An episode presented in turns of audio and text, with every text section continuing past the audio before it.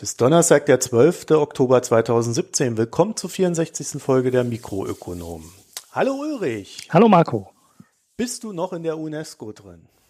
Äh, ja, ich, tre nee, ich trete erst am 31.12. aus, habe ich beschlossen, weil ich habe mit Kultur und Bildung habe ich nichts am Hut. Wenig am Hut, ja. Genau. Die, die Israel hat ja auch schon gesagt, dass sie Donald Trump folgen werden auch aus der UNESCO austreten. Ja, das habe ich noch gar nicht mitgekriegt. Ich glaube, die sind sauer, weil es da so eine, da gab es so eine Studie wegen dem Tempelberg. Die hat gesagt, die ist muslimisch, die Studie. Äh, nicht die Studie. Der Tempelberg ist muslimisch. Und da waren die Israelis nicht so erfreut. Mhm. Ja. Ja. Also. Ich sage gleich, dass wir hier in Vorbereitung dieser Sendung ein paar Audioprobleme hatten auf Ulrich seiner Seite, der heute schneidet und für die Qualität verantwortlich ist. Da er uns bereits eine Zwei-Sterne-Bewertung auf iTunes eingebrockt hat mit einer Folge. Mhm. ja, ein ungehaltener Hörer, der mhm. von 63 Folgen eine schlechte gehört hat, hat uns da zwei Sternchen gegeben. Und äh, Ulrich, ich hoffe, du schämst dich. Ja, ich schäme mich. Ähm, ich bin jetzt vor allem auch ganz, äh, ja, ich fühle mich total fair behandelt, weil ich hier einen halben Samstag noch verbracht habe und dieses blöde doppelte Spur dann da rausgerendert habe. Und dann kriegst du dann trotzdem vier Wochen später oder so noch eine schlechte Bewertung. Dabei habe ich die doch ausgetauscht, verstehe es gar nicht. Oder hast du es erst heute gelesen? Nee, ich glaube bei so ähm, Podcatchern wie dem ja, das Caching-Problem, naja gut, das kann ja, gut sein. Die tauschen, naja. die tauschen die Files nicht aus, sondern ziehen die einfach nur runter. Hm.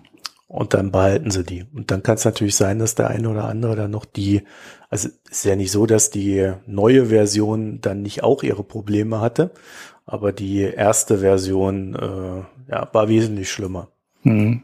Also, wenn ihr bei der Folge 59 was richtig Schlechtes hört, auch von der Audioqualität her, dann habt ihr eine veraltete Datei. So, dann haben wir beide, glaube ich, du auch, ne, unser erstes Hörerbier bekommen. Ja, super. Ja, vom Maximilian. Du genau. Auch? Ja, ja, genau. Ich gab auch die zwei gleichen. Du hattest die ja schon im Slack oder hattest du die auf Twitter hochgeladen? Nee, ähm, habe ich auch. Ja. Dieses. Ach, du hast die äh, gleichen gekriegt. Ja, ich habe genau die gleichen gekriegt. Wir konnten also quasi gleichzeitig in der Sendung ähm, dasselbe Bier trinken.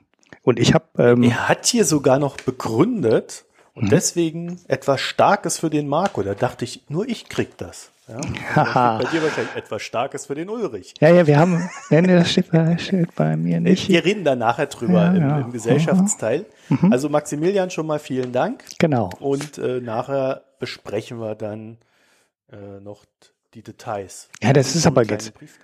Ja, das ist aber jetzt wichtig, ne? Oh, du hast schon gekostet. Das ist ja, aber jetzt aber sehr wichtig, weil ich kriege keine Nachricht darüber. Kriegst du dann Nachricht darüber, wenn dir so ein Paket eingeht? Ja, aber das besprechen wir alles im Gesetz. Nein, das ist wichtig, sonst das hört doch keiner bis zum Ende. Also wenn ihr mir Bier schickt, müsst ihr mir auch Bescheid sagen, weil ich kriege bis jetzt keine Nachricht darüber, dass ein Paket eingegangen ist. Und ich hatte heute echt Glück, dass ich den Kommentar gelesen habe da stand dann drin, dass man Bier kriegt, ja. Geh doch mal äh, auf paket.de, wo du dich da anmelden musstest. Mhm. Und guck mal in deine Benachrichtigungseinstellungen. Ja. Ich habe das auch als App ja, von DHL ja, ja. und dann krieg das ich können wir push Genau, so dachte ich eigentlich auch wäre das. Ich habe aber nichts gekriegt. Und da steht auch nicht, dass ein Paket ankommt. Das war das Seltsame. Naja. Hm. Naja, ich habe noch zwei kleine News, von denen ich dir nichts verraten habe. Oh, noch mehr. Wir haben doch schon so viele, ja. Ja, heute ist ja der Tag der News, weil wir so lauter kleine Kleinigkeiten haben. Aber die ganz kleinen Kleinigkeiten gibt's vorweg. Und zwar hab, äh, bin, bin ich ja im Mieterverein. Und da kriege ich dann irgendwie so, ich glaube alle zwei Monate oder so, kriege ich dann so ein Heftle.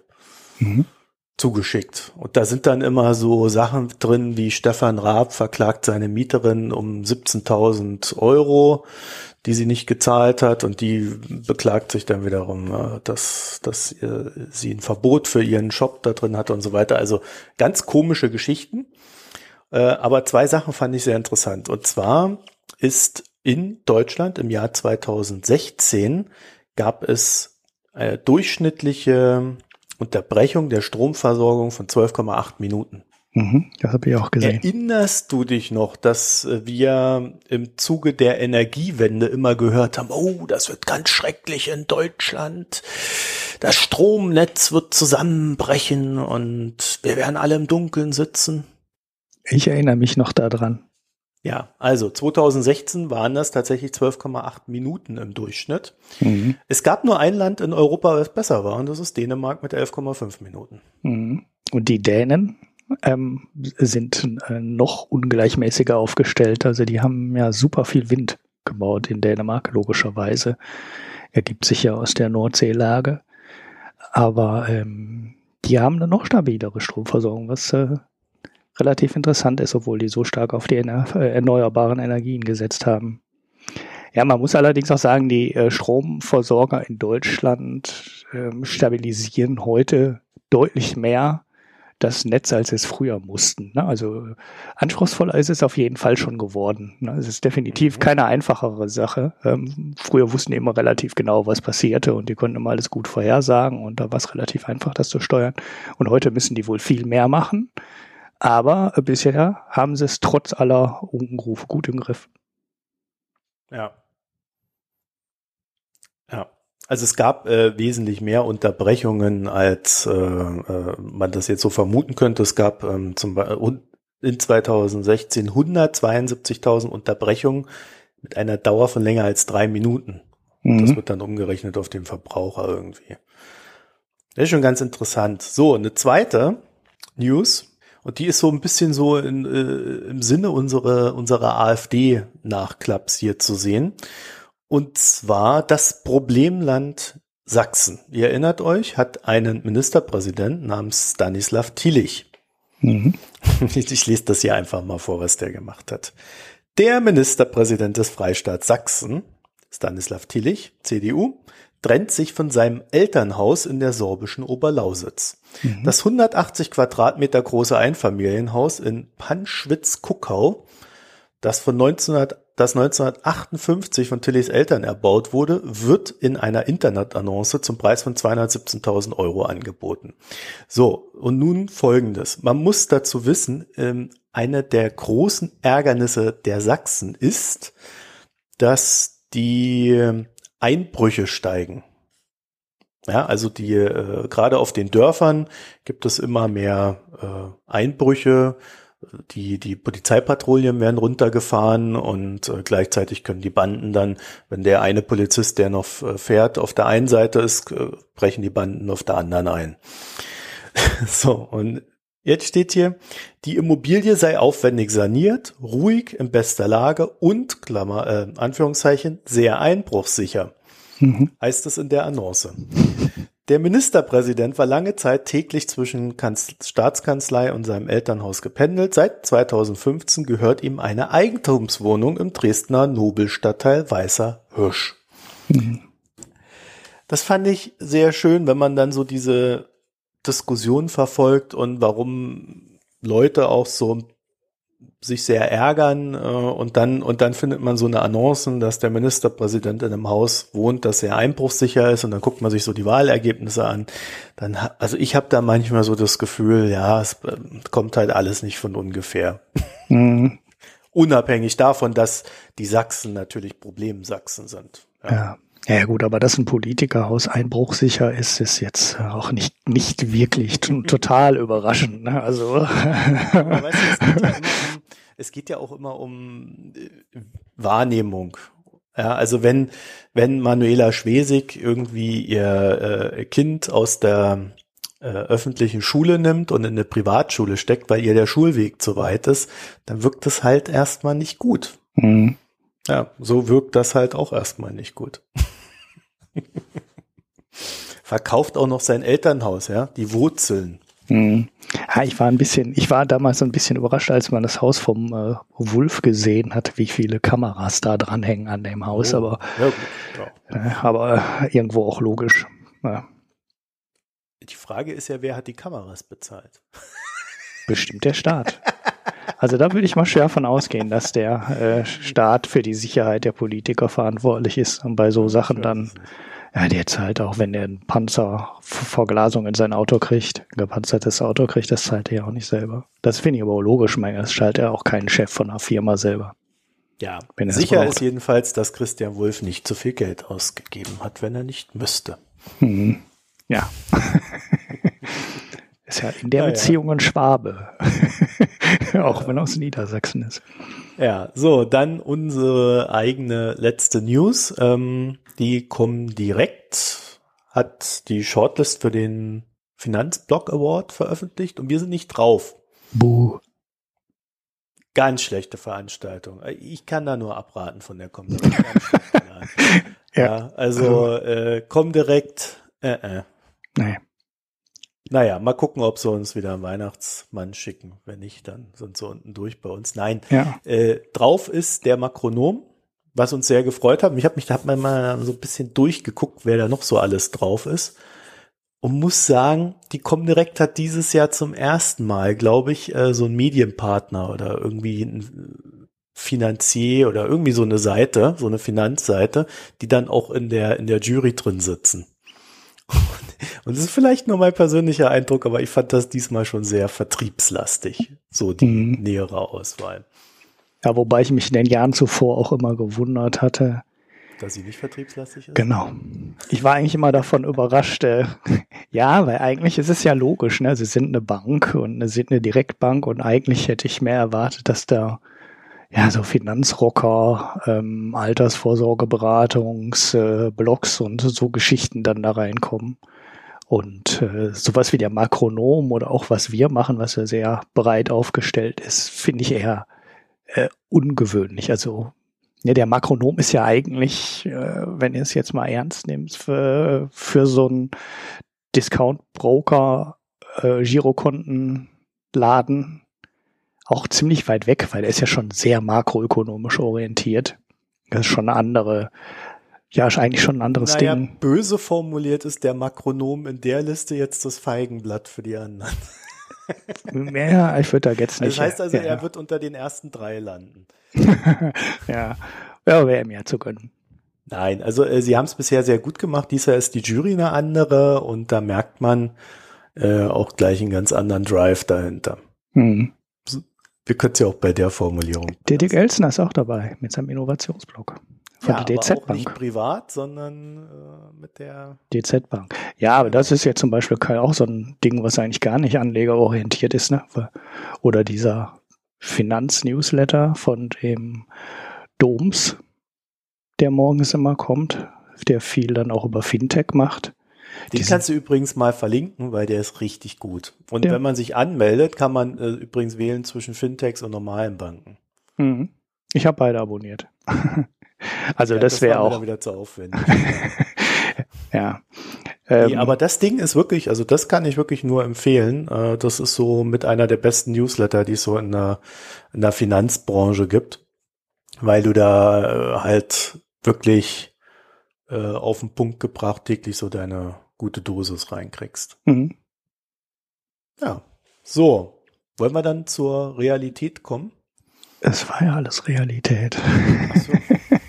Oder war das jetzt virtuell? Nein, ein, ein, eine Realität, so eine ganz harte Realität ist ja in Puerto Rico. Und da kannst du uns einen kleinen Nachklapp geben, ne?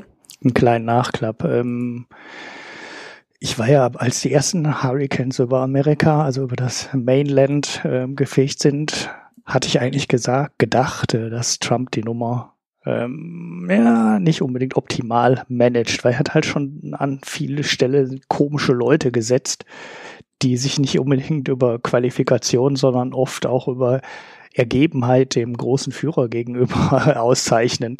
Und naja gut, aber die äh, ähm, Hurricanes, die da auf dem Mainland eingeschlagen sind, die sind eigentlich ganz gut gemanagt worden. Also das ist jetzt nicht, äh, nicht viel schlechter oder ja, sagen wir mal, nicht viel schlechter als das, was Obama damals gemacht hat. Aber äh, Puerto Rico ist jetzt halt wirklich ungefähr so eine Nummer, wie die damals in New Orleans passiert ist. Das war Bush, ne? Ähm, der sich ja. auch ganz wenig drum gekümmert hat, viel zu spät Ressourcen bereitgestellt hat, ähm, dem es irgendwie scheinbar auch egal war, was da passiert. Und das befürchte ich, kann man in Puerto Rico jetzt auch sehen, dass äh, Donald Trump das irgendwie egal ist. Er lobt sich zwar dauernd, wie toll die Leute da alle arbeiten würden, aber an Fortschritten ist jetzt in den Zahlen wenig abzulesen. Also wir haben die Wasserversorgung ist nicht stabil. Ähm, der ganz große Teil der Bevölkerung hat kein fließendes Wasser. Die Stromversorgung ist immer noch bei 80 Prozent der Bevölkerung, die keinen Strom haben. Die Lebensmittelversorgung, die Notversorgung funktioniert nicht. Und das Land liegt wirklich ähm, in Schutt und Asche. Also es ist halt richtig schlimm. Die Schäden die Schätzung der Schäden liegt jetzt bei 90 Milliarden, also was der Wiederaufbau kosten würde, die Infrastruktur, Schulen, Krankenhäuser, ähm, alle Häuser. Äh, das sind 90 Milliarden und um das ein, äh, einzuordnen, das sind ähm, anderthalb Jahre des BIPs von Puerto Rico. Also das ist quasi der Schuldenstand von Griechenland, den die sich über 20 Jahre aufgebaut haben, den hat Puerto Rico jetzt durch einen Sturm auf einen Schlag ähm, an den Handelsgang bekommen. Und es ist natürlich quasi äh, unmöglich, aus so einer Situation ohne fremde Hilfe wieder rauszukommen. So, Donald Trump war ja dann da, hat dann publikumswirksam Küchenrollen ins Publikum geworfen. Ja, da müssen wir kurz einhaken. So also, surreal das Bild ja. war. Ähm, es gab vor allen Dingen, es gab vor allen Dingen, äh, auf Twitter hat das jemand mal gemacht, der hat so vier Bilder zusammengepflastert, äh, wie die Vorpräsidenten in solche Zonen gegangen sind und dann die Leute umarmt haben und ganz ernst geguckt haben und dann hast du dann so daneben das Bild von Donald Trump gehabt, wie er Küchenrollen zu den Leuten reinwirft. Völlig abgefahren. Ja. Also das ist, äh, also Trump ist ja für absurde Bilder gut. Na, das, das schafft er ja häufiger. Aber das war wirklich, äh, bisher und äh, was die Situation, wenn man die Situation betrachtet, ne, also damals hatten, glaube ich, fünf Prozent der Bevölkerung Strom und äh, ja, über drei Viertel kein fließendes Wasser. Und der stellt sich da in so einen Saal und wirft Papierküchenrollen ins Publikum. Da denkst du, was, was, was ist denn da los? Naja, auf jeden Fall hat er auf dem Trip auch ähm, versprochen, was heißt versprochen hat er es eigentlich nicht. Er hatte irgendwie nur so gesagt, so ganz gönnerisch ähm, und gerichtet gegen die böse Wall Street, das war ja der Sumpf, den er austrocknen wollte, äh, dass sich die Wall Street wohl die Schulden von Puerto Rico abschminken könnten. Das wäre jetzt unvorstellbar, äh, dass die zurückgezahlt würden. Und ja, die Kapitalmärkte waren dann so ein bisschen panisch und hatten die Schulden, ja, ich habe die genauen Zahlen jetzt nicht mehr im Kopf, auf jeden Fall die Anleihen von Puerto Rico, die ja sowieso schon äh, die im Default sind, also die sind ja schon ähm, insolvent aber die hatten halt noch irgendeinen Wert. Ich weiß nicht, ob es 40, 50 Prozent war. Ich suche den Chart für die Show Notes raus. Die sind dann auf jeden Fall nochmal richtig runtergegangen, weil Donald Trump halt äh, von äh, Wipeout Debt gesprochen hat. Ne? Also wirklich die Schulden wegradieren.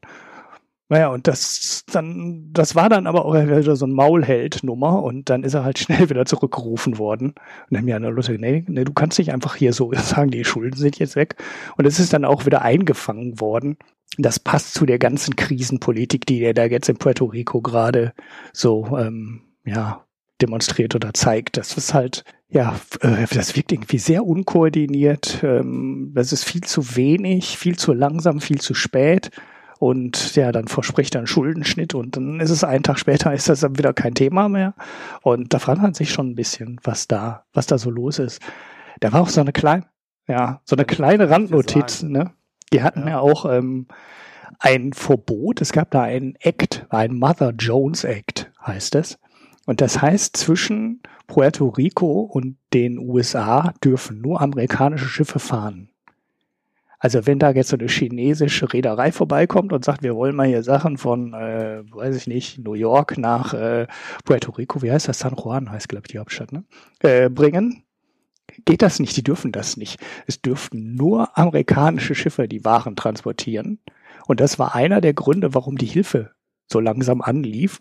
Und hat Trump auch irgendwie erst drei, vier oder fünf Tage gebraucht, bis dem mal jemand gesagt hat, ey, sag mal, dieser ähm, Martha Jones Act ist total kontraproduktiv, weil wir dürfen nur mit amerikanischen Schiffen zwischen Amerika und Puerto Rico hin und her fahren.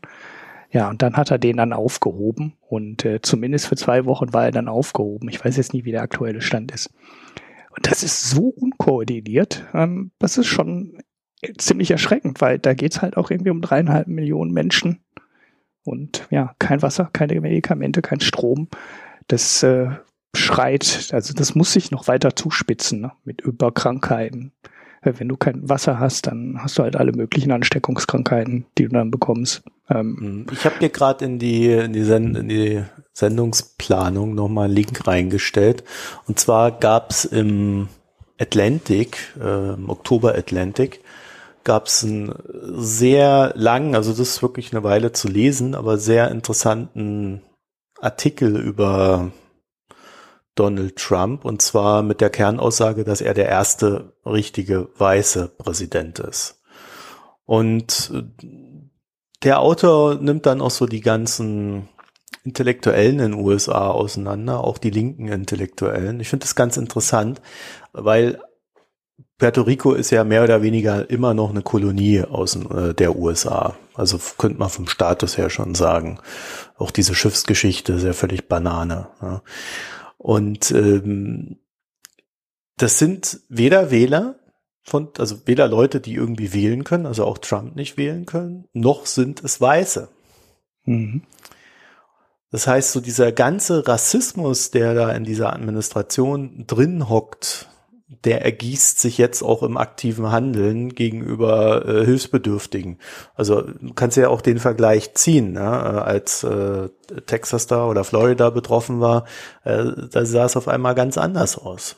Ja, mhm. da war sofort Hilfe da. Sobald es um so eine Kolonie geht, wo keine Weißen hocken, äh, wo man auch noch so eine Macht ausüben kann, sich über die erheben kann, geht da halt voll ab. Mhm. Also ich denke schon, dass man das in, innerhalb dieses Musters dann auch beurteilen kann. Mhm. Unabhängig davon, den Artikel, ich habe es jetzt nicht als Pick, aber äh, der passt ganz gut zu dem Thema, den kann man sich echt mal durchlesen, weil das ist auch äh, quasi die schwarze Sicht auf den weißen Präsidenten. Mhm.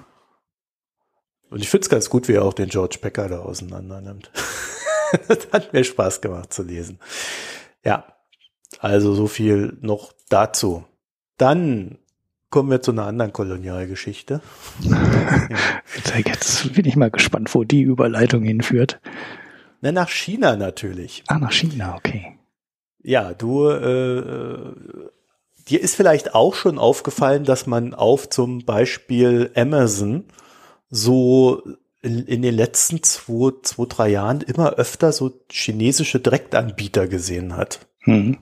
Also ich habe da zum Beispiel so ein Holzteil gefunden, äh, was so irgendwie in mein Büro passen würde, wo ich so meine Briefe und Briefmarken und so ein Kram organisieren könnte.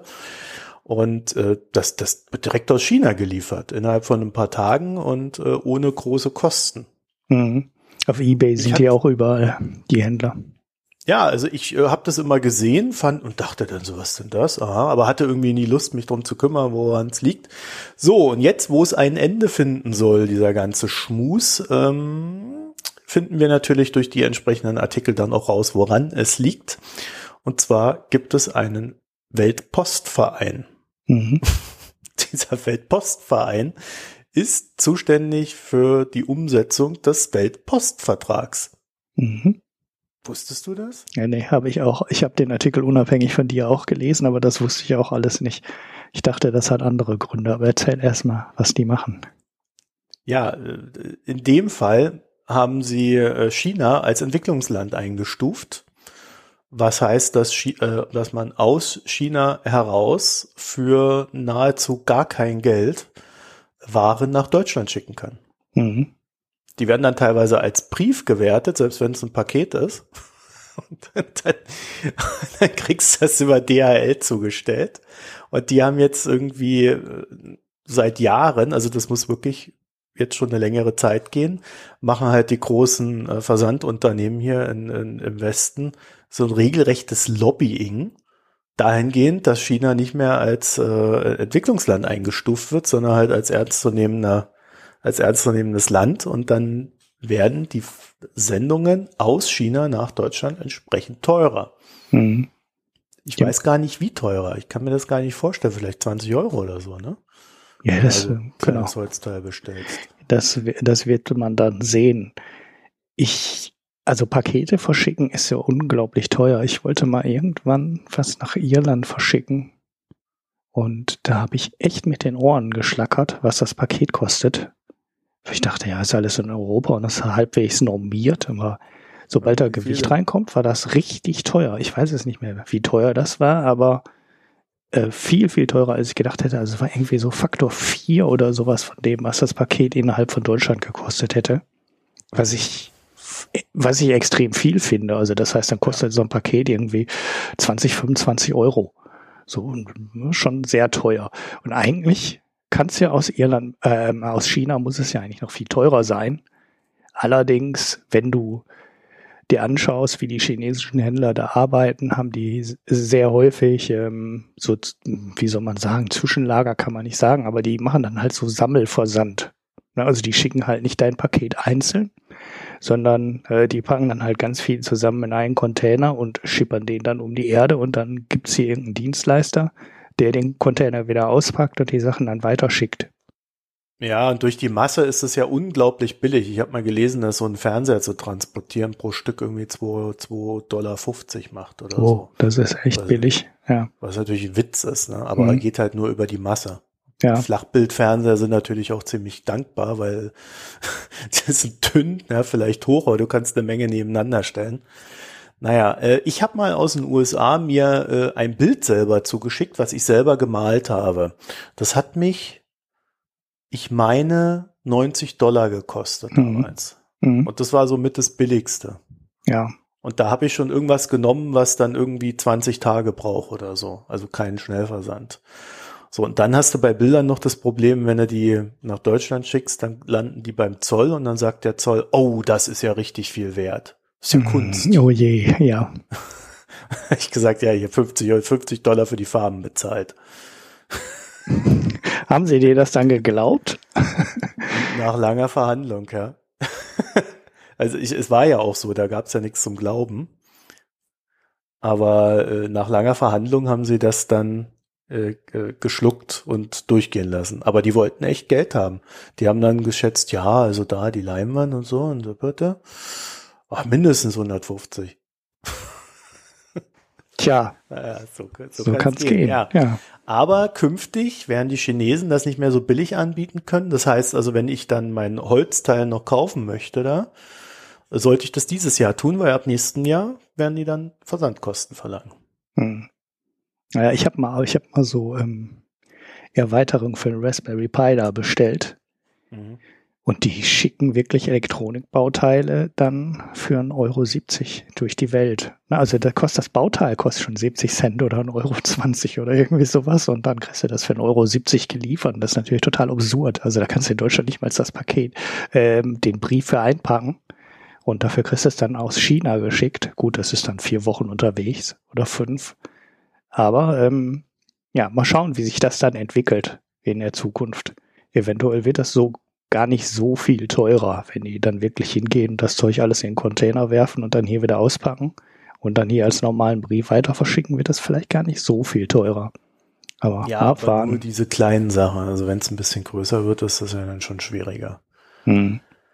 Ja, jedenfalls äh, sehr interessante Geschichte.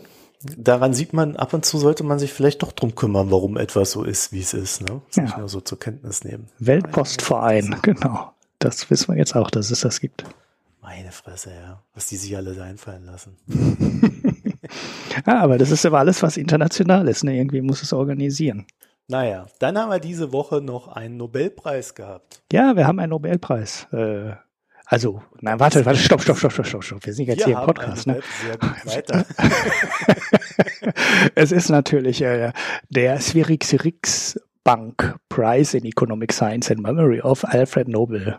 Ähm, ja, weil wir müssen ja. jetzt erstmal, bevor wir vom Nobelpreis sprechen, erstmal etwas aufklären. Genau, wir müssen das disclaimern. Letztes Jahr hat jeder Wirtschaftsjournalist auf Twitter geschrien, der Nobelpreis für Wirtschaft ist ja gar kein echter Nobelpreis. Jeder. Dieses Jahr, also nachdem sich letztes Jahr alle daran abgearbeitet haben, dass der ja gar nicht echt ist, haben sie dieses Jahr das Thema gar nicht mehr äh, thematisiert. Äh, und, und der Patrick Bernau hat es dann irgendwie noch fertiggebracht, sogar zu schreiben, dass der Nobelpreis für Wirtschaft der, der Nachzügler unter den Nobelpreisen ist. Mhm. Ich glaube, naja. das hat ein bisschen gedauert, bis sich dieser Dilbert-Comic darum gesprochen hat. Hast du den auch gesehen?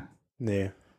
Es ist, äh, ähm, I wonder if you erstes Bild, I wonder if you'll win the Nobel Prize for Economics. Und dann kommt dann halt so ein bärtiger Typ, total grimmig ins Bild gesprungen am zweiten Bild. There is no Nobel Prize for Economics, you idiot. You mean the Spherics Prize in memory of Alfred Nobel. Ja, und dann fragt Dilbert zurück. Do we know you? I'm Dick from the Internet. Everyone knows me. und der ist 2015 gekommen. Ne? Ähm, und ich glaube, den habe ich 2015 durch die Gegend geschickt, den habe ich 2016 durch die Gegend geschickt, 2017 durch die Gegend geschickt. Und jetzt, jetzt traut, genau, jetzt traut sich keiner mehr, diesen Einwand zu bringen, dass das gar, gar kein echter Nobelpreis so, wäre. Jetzt bin ich dick aus dem Internet. naja. Naja. Wer hat den denn gewonnen? Ja, gewonnen hat Richard Tim. Thaler. Nee, nicht Tim? Tim, nicht Tim Thaler, das war jemand anders. ähm, der hat sich auch mit. Tim Thaler, äh, äh, Richard Thaler. Ja, Richard Thaler. TH. Äh, eigentlich wollte ich nicht drüber reden wegen des TH am Anfang. Ähm, das ist äh, eigentlich äh, der Begründer der Verhaltensökonomie. Was relativ interessant ist, dass er den Preis nach äh, Daniel Kahneman bekommen hat, der als Psychologe erst einmal in diese Richtung einen Preis bekommen hat, ähm, wo es um Verhalten von Individuen geht. Eben, also, Schnelles Denken, langsames Denken war das Buch dazu, ja. Genau, das kann man auch, glaube ich, ganz äh, gut lesen. Ich habe es nicht zu Ende gelesen, muss ich gestehen. So gut kann man es lesen, ja. ja, nee, der Urlaub war zu Ende. So, das bekommen immer so Sachen dazwischen und dann äh, landet es dann manchmal doch in der Ecke. Der Thale hat übrigens auch zwei Bücher, die wohl auch sehr gut lesbar sind. Ähm, naja, und äh, der hat halt geforscht, ähm, nee, sagen wir mal so, der hat die Axt an eine der Grundannahmen der Ökonomie gelegt. Und eine der Grundannahmen ist halt, der Mensch ist rational, also genannt in der Wissenschaft Homo economicus. Ne? Er, rande, er handelt aus ökonomischer Sicht rational. Ne? Das heißt, er macht unter den gleichen Umständen auch immer das Gleiche. Der kann den Wert von Waren einschätzen und ja, und Thaler hat halt geforscht, und hat sehr viele so Laboruntersuchungen gemacht und versucht herauszukommen. Also er hat halt schon immer gedacht, irgendwie glaube ich das ganze Ding nicht. Hat so seine Arbeit geschrieben, hat seine Doktorarbeit geschrieben und immer nur so gedacht, nee, glaube ich irgendwie alles nicht, hat es aber nicht zugegeben. ich habe ein ganz interessantes Interview gelesen. Ich habe die ganzen Links auch gesammelt bei mir in meinem Blog. Das verlinke ich dann auch in den Show Notes. Ähm, und als er dann irgendwann ähm, eine Professur Assistenz hatte, glaube ich. Da hat er wirklich angefangen, an dem Thema zu forschen und sich gesagt, nee, diese ganze, ähm, diesen ganzen rationalen Menschen glaube ich der Wissenschaft nicht. Und ich forsche jetzt mal, wo die alle nicht rational sind. Was ganz lustig ist, er hatte sich vorher halt schon immer Notizen gemacht und aufgeschrieben, wo er unter seinen Studenten oder auch in der Literatur ähm, irrationales Verhalten bemerkt hat und dann hat er sich halt überlegt, wie kann man das mal untersuchen, Laborversuche aufbauen und dann wirklich auch messen, wie sich die Menschen in bestimmten Situationen unterhalten. Und dann hat er halt ein paar ganz interessante Sachen herausgefunden, die dann den Homo economicus ja ähm, nicht mehr als sinnvolle Annahme für die ganze Modelle erscheinen lassen. Und das Nobelpreis-Institut äh, nennt äh, drei Hauptpunkte, die Thaler herausgefunden hat. Das eine ist ähm, Limited Rationality, also ähm, der Mensch ist halt nicht vollständig rational. Also meistens ist er relativ rational, aber ist halt selten ähm, in allen Entscheidungen und alle Zeit immer komplett rational. Äh, der zweite Punkt, Social Preferences, das finde ich eigentlich fast ein sehr interessanter Punkt, dass der Mensch ähm, Situationen anders beurteilt, je nach ähm, sozialem Bezug zu dem Gegenüber. Also du, man verhandelt, man ähm, beurteilt Situationen anders, wenn man das Gegenüber kennt, als wenn man wenn man es nicht kennt. Ne? Ob man eng verwandt ist oder ob man sich nur lose kennt, das sind alles Sachen, ähm, die dein Handeln beeinflusst. Und wenn du rein rational bist, solltest du dich dadurch nicht beeinflussen lassen. Also da hat er halt, äh, wir hatten mal dieses Regen, äh, diesen Regenschirmverleih in China als Thema. Und da bringt er in einem Interview ein schönes Beispiel. Wenn du Regenschirme den ganzen Tag für 10 Euro verkaufst und du verkaufst den dann, wenn es regnet, für 12 oder 15 Euro, sind die Leute trotz des höheren Bedarfs bei Regen nicht geneigt, dir die 15 Euro zu geben, wenn sie wissen, dass er bei Sonne nur 10 kostet. Ja, also dein Kaufinteresse geht zurück, obwohl du eigentlich in diesem Moment ein viel höheres Kaufinteresse haben solltest, als du das hast, wenn äh, die Sonne scheint. Äh, ja, an, darf ich an der Stelle ja. mal einhaken, weil ich halte das für extrem rational. Äh, ich habe aber äh, schon immer das Gefühl gehabt, dass Ökonomie, die ja eigentlich äh, aus der Moralphilosophie kommt, mehr sich wieder ihren Wurz Wurzeln widmen sollte in dieser Hinsicht, weil wenn, wenn du das Ganze philosophisch betrachtest, äh, dann hat Rationalität halt eben auch eine ganz andere Bedeutung, als wenn du es rein ökonomisch betrachtest. Also in der Ökonomie war ja Rationalität immer nur eine äh, auf Wirtschaft beruhende Rationalität. Wenn ich als Mensch rational denke, dann denke ich rational immer nur innerhalb meines Gesellschaftsbildes und meines Denkmusters und innerhalb meines Umfelds. Und da sind diese ganzen Entscheidungen, die dann plötzlich ökonomisch nicht mehr rational sind, immer noch für mich individuell rational. Und das kann Ökonomie mit den momentanen Mitteln, die sie hat, gar nicht abdecken. Genau. Kein Modell, was fähig ist, das irgendwie in, in Mathematik zu pressen. Mhm. So, und äh, da merkst du, dass es halt äh, einfach schon von der Herangehensweise in der Ökonomie äh, so, so grundsätzliche Fehler gibt. Äh, eins meiner Lieblingsbeispiele dazu ist auch äh, diese berühmte unsichtbare Hand, äh, die ja immer Adam Smith zugeschrieben wird, auch wenn er da eigentlich, naja, sagen wir mal, recht wenig Referenz in seiner, in seinem Schaffen hat. Aber die, äh, die unsichtbare Hand, die die Märkte leitet, äh, zu der kann ich sagen, aus meiner Erfahrung her gibt es die. Das funktioniert schon so irgendwie. Bloß es funktioniert nicht so, jemand macht einen Fehler und sofort kriegt er die Quittung dafür. Mhm. Sondern es ist eher so, dass die Fehler sich aufsummieren und irgendwann die Quittung kommt. Das heißt, äh, du kannst mit diesem Bildnis der unsichtbaren Hand, kannst du nicht, äh, kannst du keine äh, ordentliche Markttheorie entwickeln, weil du die Zeitschienen der Wirkung der Fehler nicht einfängst. Mhm. Und das ist das ganze Problem, was wir in der Ökonomie haben. Und die Verhaltensökonomie ist nun lustigerweise äh, der Bereich, der anfängt, dieses, dieses Dogma aufzubrechen. Also es ist gar nicht so die philosophische Herkunft der Ökonomie, sondern es ist jetzt Verhaltensökonomie. Mhm. Ich finde das, äh, für mich ist das so eher so eine recht lustige Geschichte, weil vieles von dem, was die Verhaltensökonomie uns lehrt, sind eigentlich Dinge, die wir wissen. Genau. Also wenn du Kahnemann nimmst, der hat uns ja auch nichts Neues erzählt, sondern er setzt eigentlich auch nur auf den Zeitschienen an, hm. die ich jetzt gerade mit der unsichtbaren Hand auch so schon mal so ein bisschen dargestellt hat.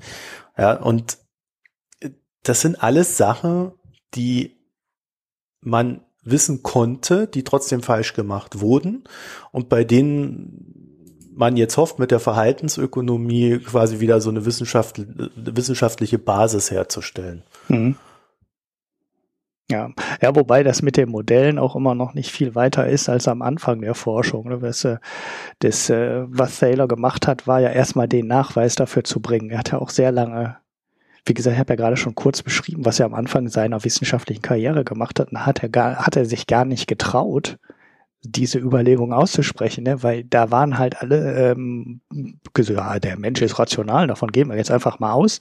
Und darauf, auf der Basis hat man dann einfach alles aufgebaut. Und also dann hat er sich. Verhalten ist ja schon der Beweis. Ich traue mich nicht, etwas zu sagen.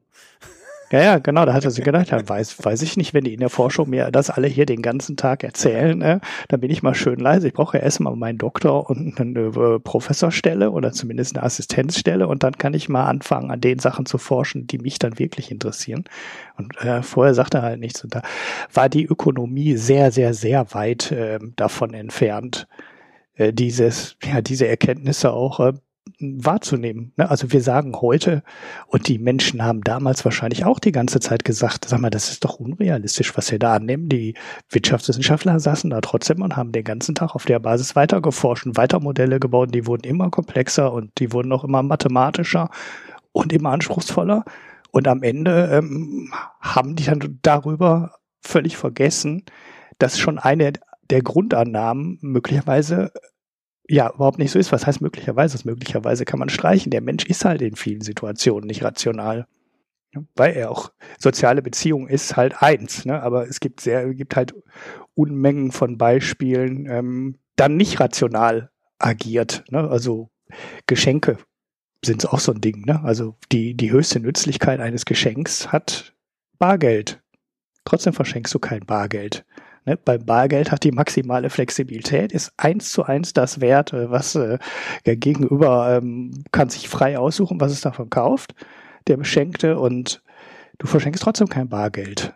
Ne? Ist irrational eigentlich, ne? Nicht, nee, es ist völlig rational, kein Bargeld zu verschenken. Das war ja das, was ich eben gerade versucht habe, dir zu erklären, weil Rationalität in dem menschlichen Sinne halt eben was anderes ist rational ist es, wenn ich dir ein Geschenk kaufe, das dir gefällt und bei dir Glücksgefühle auslöst. Am besten äh, ein Geschenk, von dem du vorher nicht gedacht hättest, dass du es von mir kriegst. Ja, ja, genau, aber das könntest du jetzt äh, rein wirtschaftlich, also äh, ähm, auch durchrechnen. Könntest du auch sagen, wie oft landest du den Treffer ne? und wie oft landest du den nicht. Also das ist immer noch ein bisschen was anderes, wenn du so eine ähm, eine engere Beziehung hast, dann äh, landest du halt äh, tendenziell häufiger Treffer, als du die landest, wenn du ähm, irgendjemand, ja, den du halt äh, nicht wirklich gut kennst, dann ihr Geschenk mitbringst. Ne? Und dann schenkst du dann halt ja irgend so ein Mist, so, so eine solarbetriebene Balkonleuchte. ähm, kleiner Insider, ja, oder? oder? übrigens bis heute nicht zum Laufen gekriegt. Ich habe keine Ahnung, was ich tun muss, damit das Ding leuchtet. In die Sonne stellen, damit es sich auflädt. ähm, oder ne, dann bringst du halt Alkohol mit oder irgendwie so ein Spruz oder Blumen, weißt du, dann stehen da Leute auf dem Geburtstag, auf irgendeinem runden Geburtstag und haben zehn Blumensträuße in der Wohnung stehen, die du nach einer Woche alle wieder wegwirfst und äh, gar nicht genießen kannst, weil halt zehn davon gleichzeitig bekommen hast. So, also ähm, ja, da wird's halt trotzdem gemacht. Also diese, diese positive Überraschung, die kannst du, ähm, kann man schon landen, aber wenn du jetzt mal über die ganzen Geschenke, die du so über so ein Jahr verteilst, ähm, verteilst, hast du wahrscheinlich viel häufiger Flops bei oder so, so eine Nahjahrgeschenke als so richtig positive Überraschung. Trotz, naja, weißt du, die trotzdem. Rationalität liegt woanders, weil meine Beobachtung ist zum Beispiel, dass du äh, in dem Moment, wo du äh, klar kommunizierst, was dir gefällt oder nicht gefällt, in dem Moment äh, steigt künftig die Chance bei anderen, dass sie dir etwas Richtiges schenken. Nun ist es aber so, dass man in zwischenmenschlichen Beziehungen nicht gerne sagt, das ist scheiße, was du mir da geschenkt hast. Ja, das wollte ich gerade schon sagen. Man freut sich. Ja. ja. Und äh, da ist die Irrationalität begraben. Also mhm. ich kenne Leute, die äh, äh, allein dadurch, dass sie andere beobachten und darauf hören, was sie sagen, immer die richtigen Geschenke ausfinden. Mhm. Dann kenne ich so Typen, die ähm, sind schon so auf dem Level, ich sag einfach, was ich will. Mhm ja, lassen das dann so durchblicken. Ach, ich habe ja bald Geburtstag, das und das fände ich ganz nett. Ja, das ist so die andere Methode und dann gibt's halt Leute, die kümmert das alles gar nicht und die kriegen dann halt meistens Sachen, die sie nicht wollen, weil sie dann auch noch hergehen und sagen, oh, das ist aber toll. Und dann so hm. fünf Jahre später oder so kommt's dann meist raus, du hast mir damals schon Scheiße geschenkt, du. ja. Ja, also äh, da ist die Rationalität auf beiden Seiten nicht wirklich vorhanden manchmal. Würde der Sache aber gut tun. Ja, ja, genau. So aber das ist halt so Kommunikationsmangel. Jetzt könnten wir wieder zur AfD überleiten. nein, äh, machen AfD wir. haben wir doch gar nicht mehr hier als Thema, oder? Nein, nein, nein. Ich habe gesagt, könnten wir wieder mal anfangen über mangelnde Kommunikation und mangelndes ja, aber Verständnis ist auch ein guter Übergang, weil wir haben ja äh, noch das Thema Wettbewerb zwischen Robo-Advisern.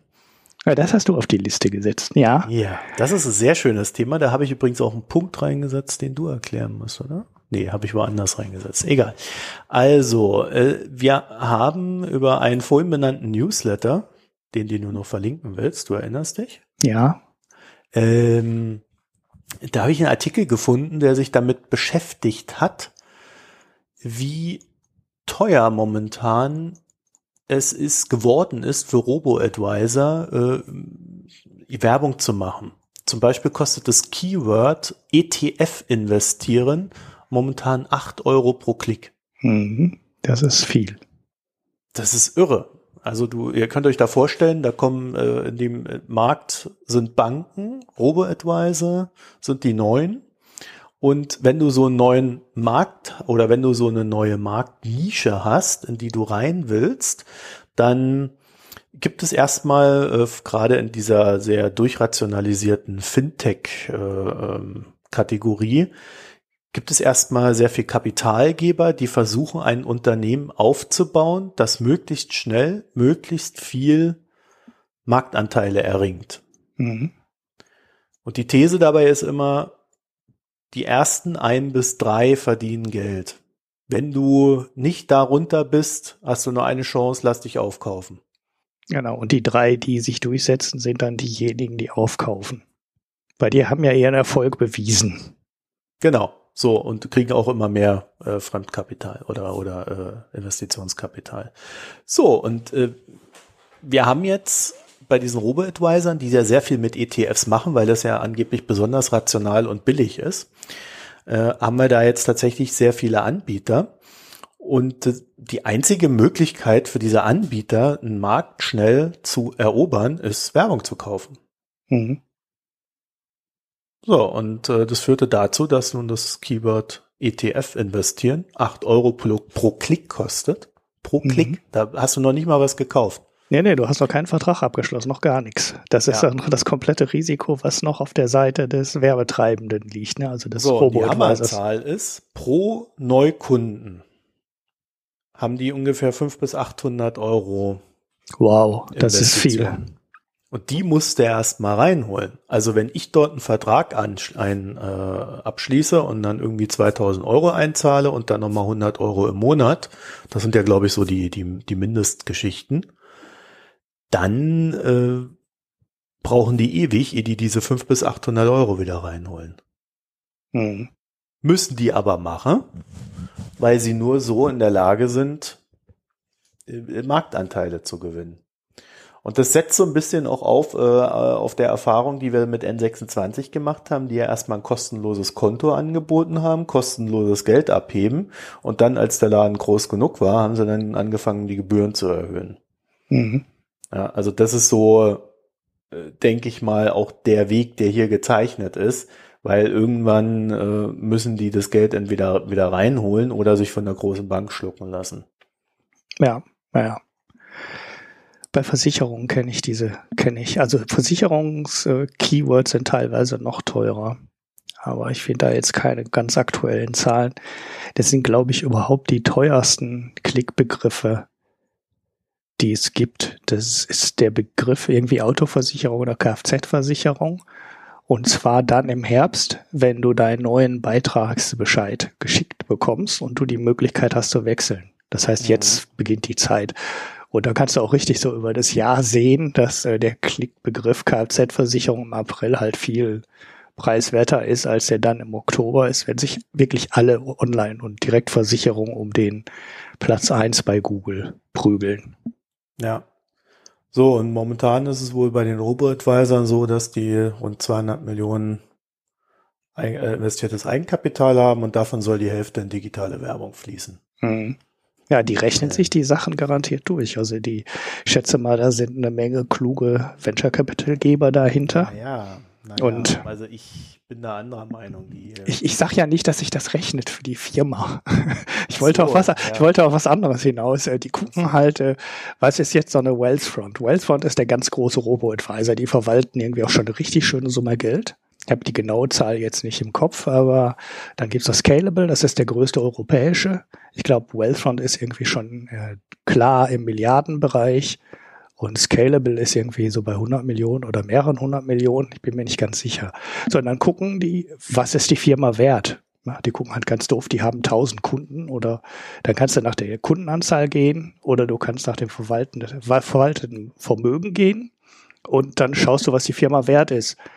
Und wenn dann dabei rauskommt, äh, Wealthfront ist im Moment, sagen wir mal einfach 1000 Dollar wert pro Kunde, dann sind diese Startups jetzt hier in Deutschland natürlich auch problemlos bereit, 500 Dollar für einen neu gewonnenen Kunden zu bezahlen, weil das ist die Zahl, die die dann im Übernahmeangebot Wealthfront auf den Tisch legen und sagen, hey, ihr seid hier mit 1000 Dollar bewertet, dann bewerten wir unsere Kunden doch einfach auch mit 1000 Dollar Und wenn die den für 500 kriegen, haben sie, äh, ist das Geld ja wieder drin.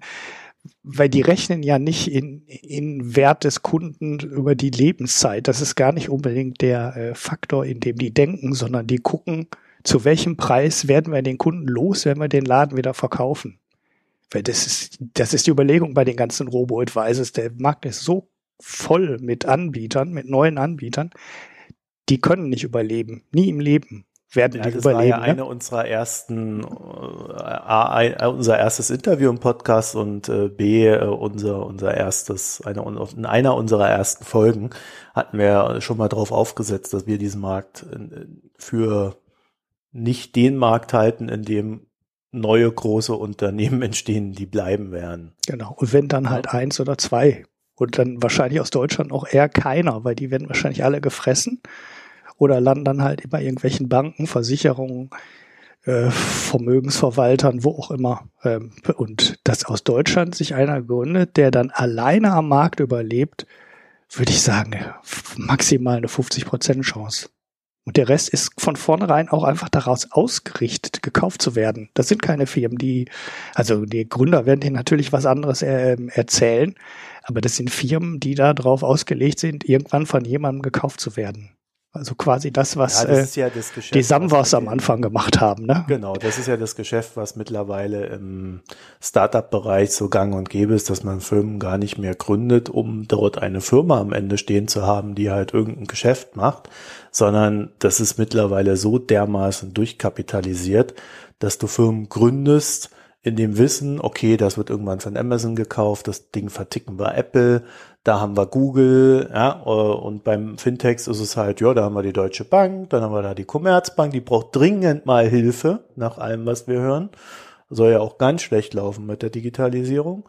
Aber das sind alles Unternehmen, die einfach nur gegründet werden, um sie weiter zu verkaufen. Das heißt, man guckt auch gar nicht darauf, ob das Geld, was man ausgibt, sich in der Form rechnet, äh, dass das Geschäftsmodell funktioniert.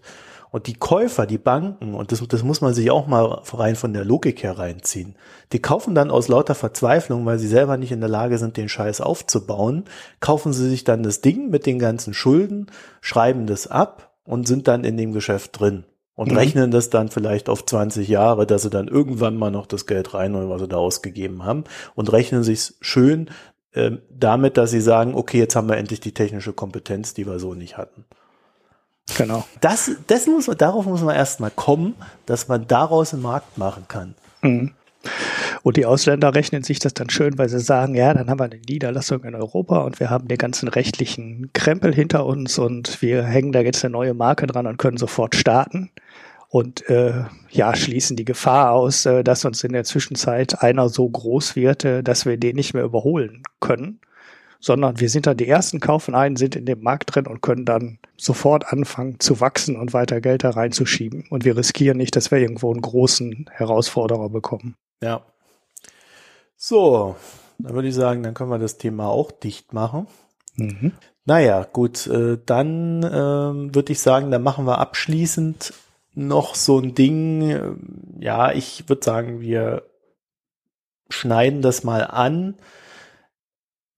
um es auch mal so ein bisschen so als Hinweis zu haben, dass wir generell in jeder Gesellschaft, äh, zumindest in, in, in, im westlichen Bereich, tatsächlich mit einer gewissen Spaltung zu kämpfen haben. Und zwar hat Finanzen und Wirtschaft, das ist da, wo der André Kühnlenz, der ab und zu mal zu Gast ist, hat in, äh, in dem Blog Nevermind the Markets, allerdings hat das ein Tobias Straumann geschrieben, ähm, haben sie über den Abstiegs, über den Abstieg Kaliforniens philosophiert. Also der Artikel an sich, der ist so kurz, dass er nicht wirklich viel weiterhilft.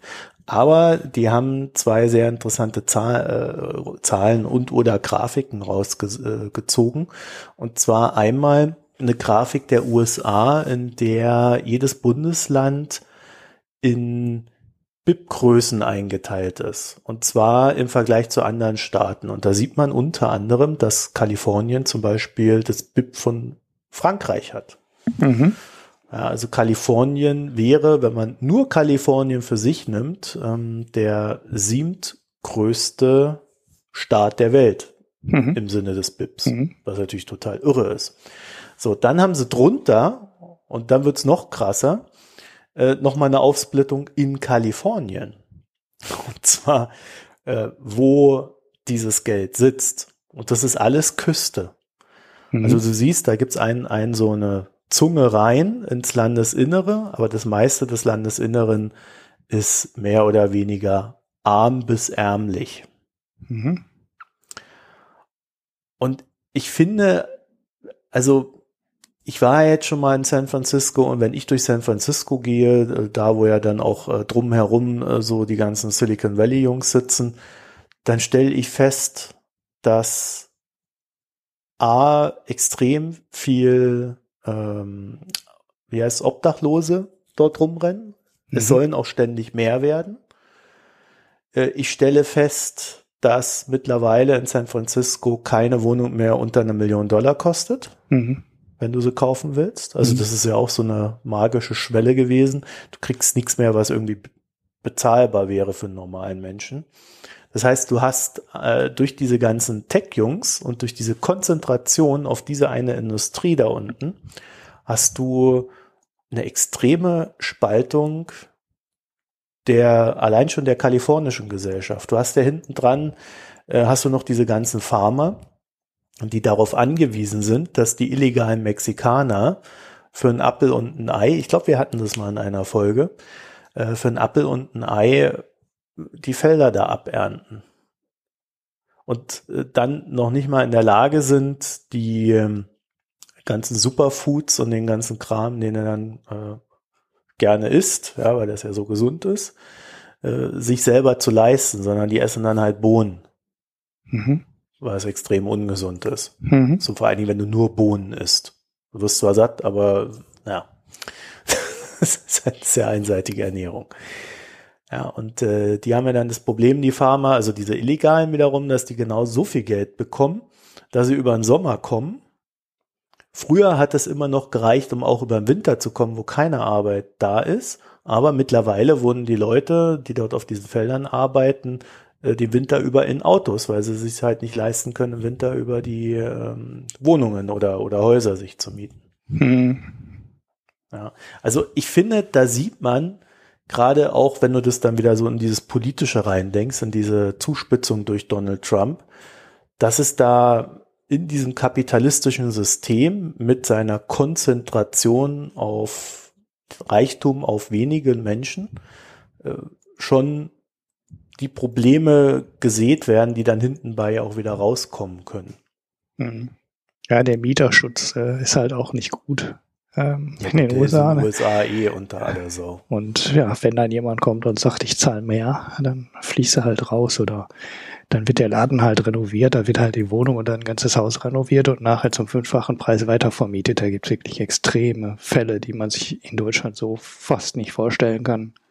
Und die sind dann aber gängig. Die, also es ist total üblich, dass da ganze Gebäude von billigsten Wohnungen abgerissen werden und komplett neu gebaut werden und nachher kosten dann die Mieten schnell zwei, drei, vier, fünftausend Dollar. Also da werden irre Summen aufgerufen und das sind jetzt keine großen Wohnungen. Ne? Das sind so 100, 120 Quadratmeter Wohnungen und da zahlst du dann dreieinhalb, vier, fünftausend Euro für jeden ja, Monat. Und wenn du mal die Bundesstaaten nimmst, die so ganz oben stehen, wären das genau, das wären genau die, die ich geraten hätte.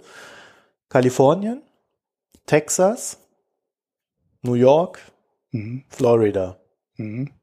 Klar. Ja, kannst du auch bei jedem sofort sagen, wo der Grund ist. Ja. ja. Und dann wird's schon, dann geht's schon richtig ab. Und so ganz unten findest du dann Vermont, Wyoming, Montana, South Dakota, North Dakota, also da, wo dann auch irgendwo der ganze Rust Belt dann sitzt.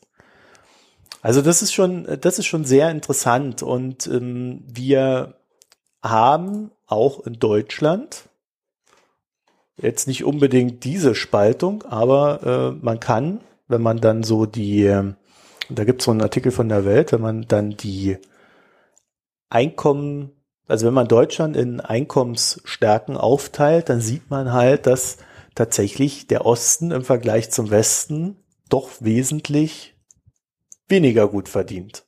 Mhm. Es breitet sich in den letzten Jahren auch immer nach Westen aus. Und man hat natürlich auch im Westen so richtige äh, Brandkommunen, wo es richtig übel aussieht. Gelsenkirchen.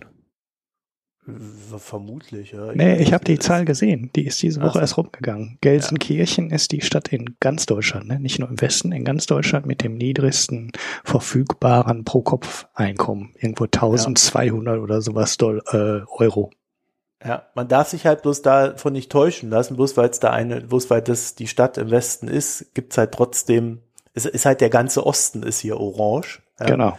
Und äh, im, im, Westen hast du sehr viel Blau und vereinzeltes äh, Orange-Gelb. Und ähm, wir, wir werden das alles verlinken.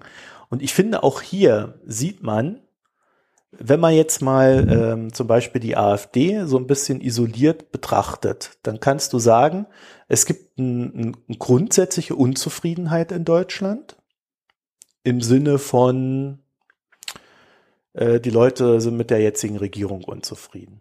Und dann gibt es aber, oder vielleicht auch mit der Politik, mit der Flüchtlingspolitik und so weiter und so fort. Und dann siehst du aber an diesen Einkommensdingern, und ich denke auch, wenn du dann in diese Kommunen reingehst und dir die Zahlen von der AfD anguckst, äh, dann wird sich das dort auch widerspiegeln, zumindest zum größten Teil.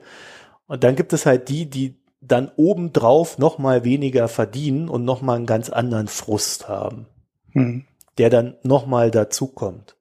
Und da kann man, glaube ich, schon so ein bisschen äh, erkennen, dass da auch mehrere Probleme zusammenfließen ja. in diesem Protest. Ja. Und ein Teil des Problems ist halt soziale Ungleichheit, Abgehängtheit und so weiter und so fort. Mhm. Also das ist also mehr oder weniger jetzt auch nochmal zur Ergänzung äh, der ganzen AfD-Geschichten äh, oder, oder der Nachlese zur Wahl. Und ich habe so das Gefühl, dass wir uns im Westen halt tatsächlich mit diesen Themen auseinandersetzen müssen. Ne? Hm. Ja, nicht da nur, kein Weg dran vorbei. Ja, nicht nur den Chinesen höhere Portogebühren aufdrücken, sondern auch ja, mal gucken, dass es unseren Leuten auch wieder besser geht. So sieht's ja. aus.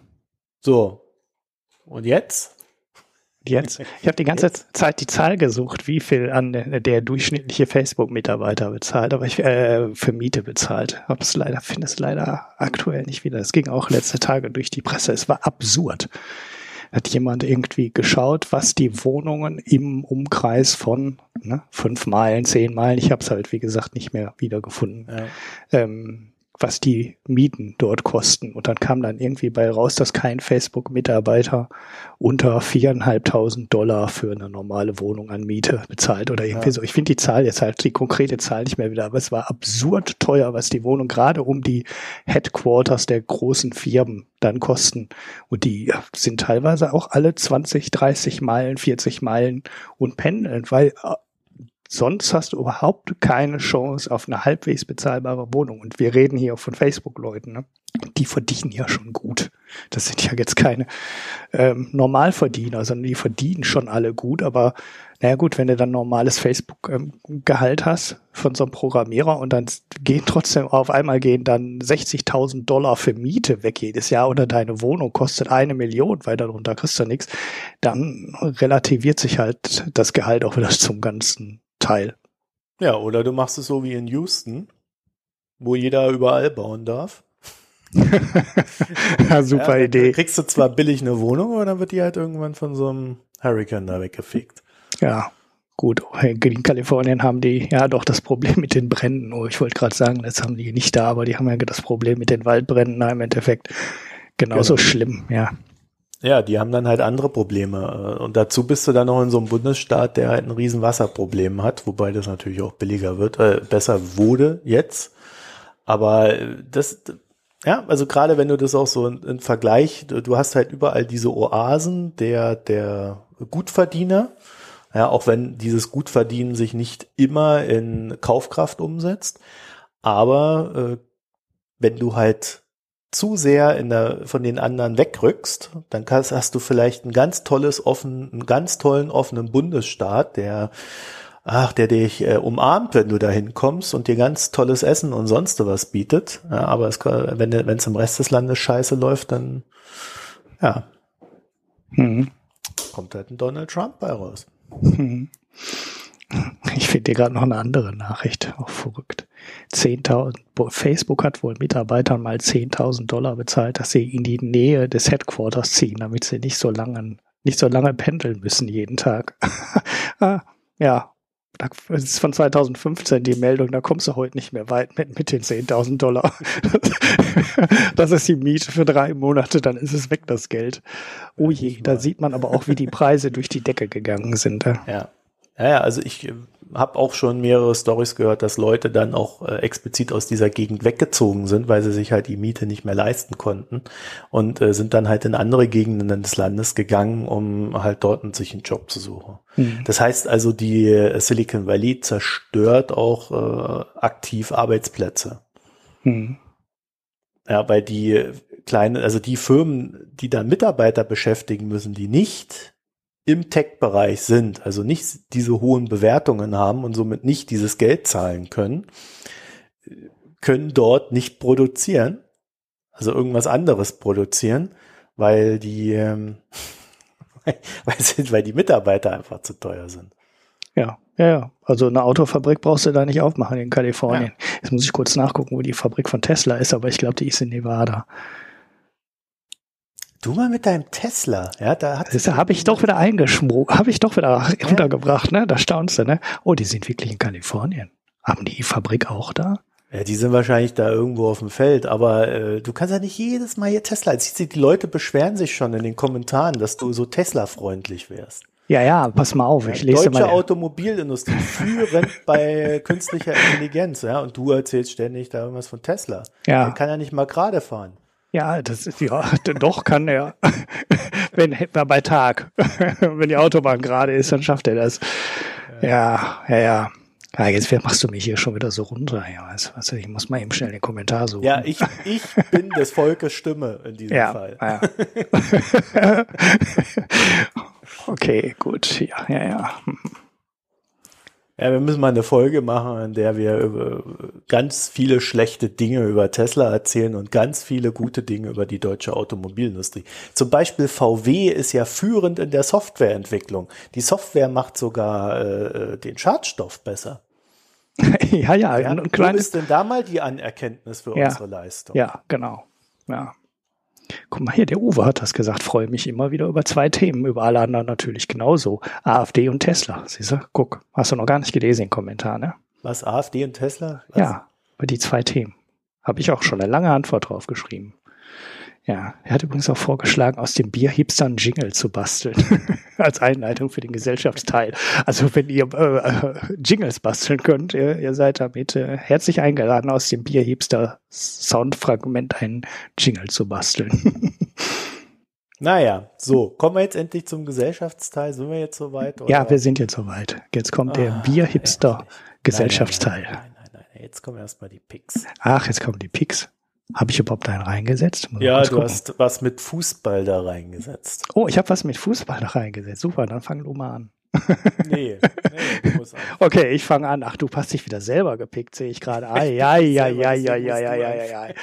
Äh, ich habe einen schönen alten Artikel äh, von der letzten Fußball-EM gepickt, wo sich alle gewundert haben, dass Island so gut ist im Fußball. Ja, die haben es ja auch jetzt geschafft, sich als Tabellenerster in einer nicht einfachen Gruppe zu qualifizieren mit einem, mit einem Land, was 330.000 Einwohner hat. Also das kleinste Land, was sich jemals zu einer Fußball-Europameisterschaft qualifiziert hat und jetzt auch das kleinste Land äh, oder das einwohnerärmste Land ähm, was sich für eine Fußball-WM qualifiziert hat. Und alle reden in dem Zusammenhang immer von einem Fußballwunder. Das ist aber totaler Murks. Also natürlich ist da auch ein bisschen Wunder bei und eine Überraschung ist das natürlich auch schon, ne? weil das 330.000 Einwohner, das ist ein Drittel von Köln. Ne? Und das heißt, wenn Köln genauso gut trainieren würde und die gleichen Bedingungen hätte, hätte Köln drei Nationalmannschaften aufstellen können, die sich qualifiziert hätten. Jetzt nur mal, um den Bevölkerungsvergleich zu bringen. oh ja, ah, falsches Thema. oh, falsches Thema. Ja, ähm, ich sage, ich sage zu dem Thema nur eins. Äh, mich, mich interessiert Fußball ja nicht, aber ich lese immer hier diese Stadtrevue, die monatlich erscheint. Und äh, seit ich gelesen habe, dass in Köln bereits begonnen wird, ein neues Stadion bauen zu wollen, weil sich weil das alte Stadion auf einem Gelände steht, das, äh, wo man das nicht mehr erweitern kann, die Anwohner Sturm laufen und so weiter. Seitdem ist mir völlig klar, dass Köln absteigen wird.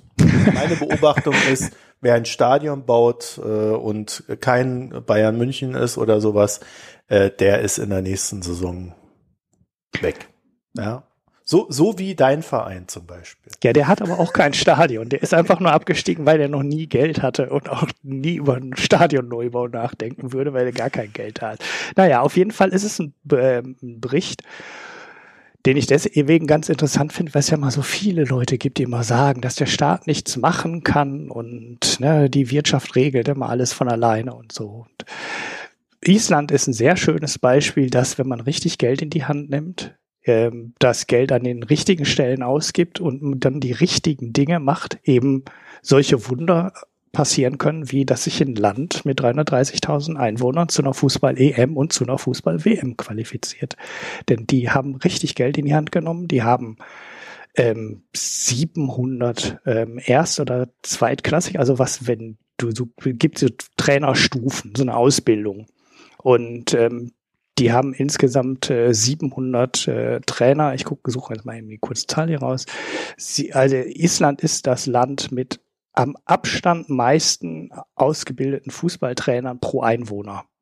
So, es gibt einfach kein Land, ähm, hier ist die das Zahl. Das ist doch in Deutschland auch so. Da ist doch auch jeder irgendwie Fußballtrainer. Ja, ja, genau, aber ohne Ausbildung. ohne Ausbildung.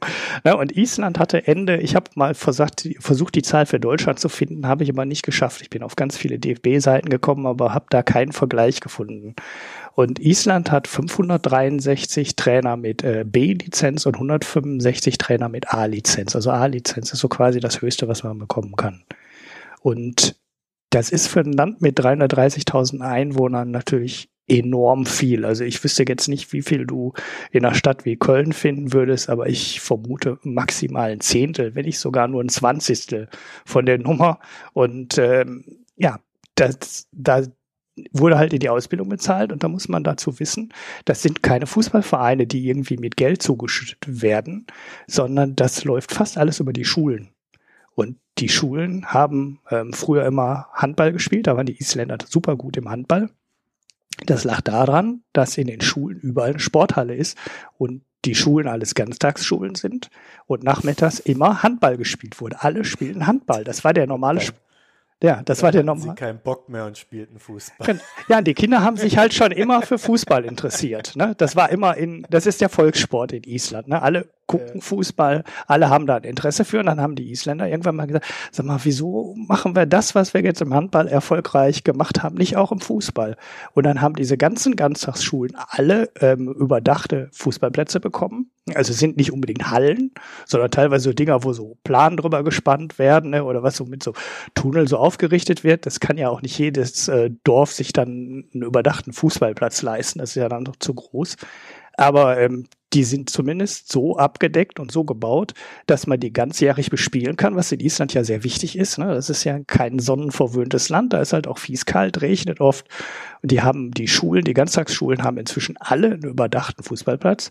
Und da wird jeden Nachmittag mit den Kindern trainiert. Das ist der normale Sportunterricht, der dann nachmittags ähm, der Fußballunterricht ist in den Schulen. Das heißt, im Endeffekt wird jeder Isländer durch das geschickt, also jedes isländische Kind durch einen Sportunterricht geschickt, den man hier mit so einem Fußballinternat vergleichen könnte.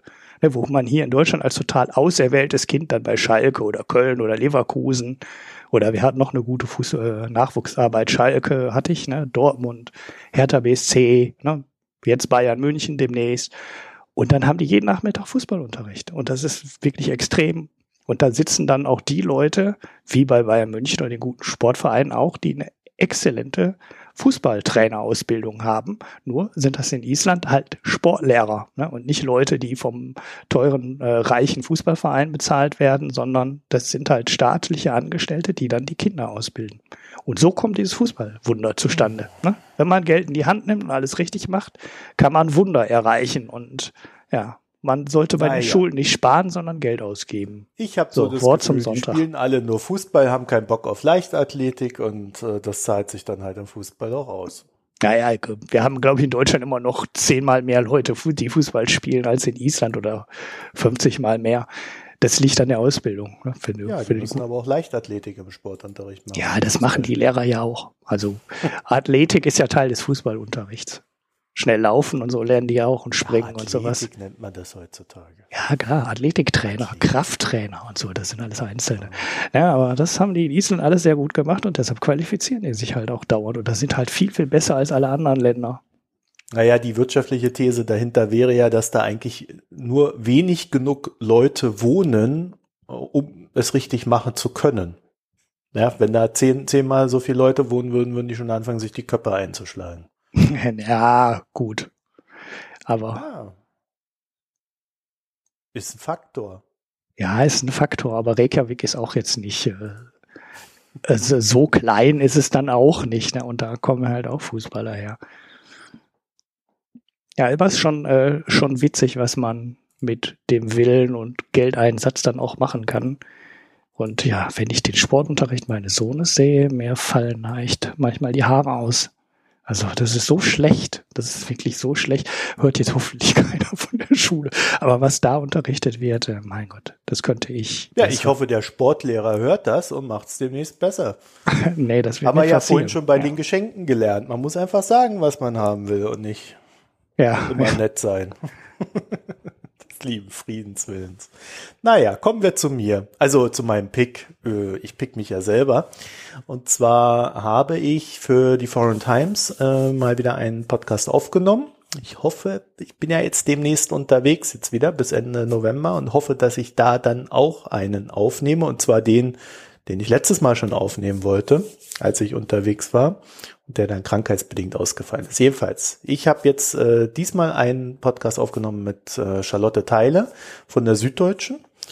Die ist äh, in der Schweiz und ja, die hat dort die, äh, hat dort die SVP analysiert, hat da ein Büchlein drüber geschrieben, habe ich gelesen, fand ich gut und ich habe mich dann mit ihr drüber unterhalten, was wir von der rechtspopulistischen SVP lernen können, um mit der AfD umzugehen. Ja, ich also habe es schon gehört. Weiß jetzt, ich weiß jetzt, wie man mit der AfD umgehen muss. Ja, ich bin. Und ihr äh, könnt das auch wissen. Ja. Ulrich, du weißt das auch? Ich darf es nicht verraten. Ne? Was, nee, du darfst sollen es ja alle hören. Aber genau. Aber äh, du darfst sagen, ob du, ob du dich jetzt ähm, sicherer fühlst. Äh, fühle ich mich jetzt sicherer? Weil, weil ich bin mir nicht sicher, ob die Sachen dann auch wirklich umgesetzt werden, die man umsetzen müsste. Ich habe eher so meine Zweifel. Ja, das fängt ja bei jedem selbst an, wie du weißt. Ja, ja, es fängt bei jedem, ja, gut, es fängt bei jedem selbst an, aber Tweets Medien über und so. die AfD denkst du darüber nach und sagst, ha, ich halte inne. Okay, mache ich. Habe ich heute was zur AfD getweetet? Ich glaube nicht, ne?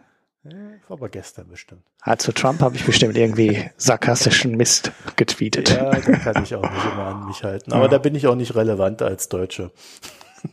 ja. müssen die Amis dealen. So, und jetzt kommen wir zu unserer allseits beliebten Rubrik Bier und heute Hörerbier. Juhu.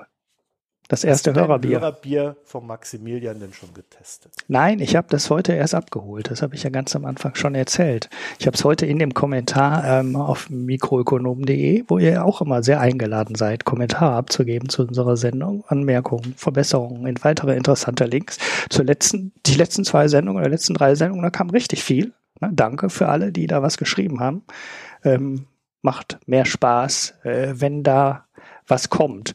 Und da hat er mich drauf, äh, neben dem langen Kommentar, den er ähm, abgegeben hat, auch darauf hingewiesen, dass ich mein Paket mal abholen solle. Die Paketverfolgung würde sagen, es wäre schon da.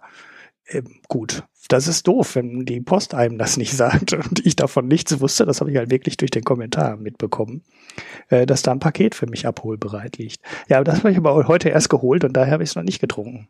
Aber ich habe die zwei gleichen Biere bekommen, die du auch bekommen hast. Mit ja. einem, mit einem, äh, Ach so, du hast die gleichen zwei. Mit einem Brief. Ja, du hattest ein Foto davon gemacht, ne? Auf Twitter ja, gepostet oder im Slack irgendwo war es drin. Ja, im, auf Twitter hatte ich das. Genau. Ich habe auch diese Aventinus Eisbock bekommen.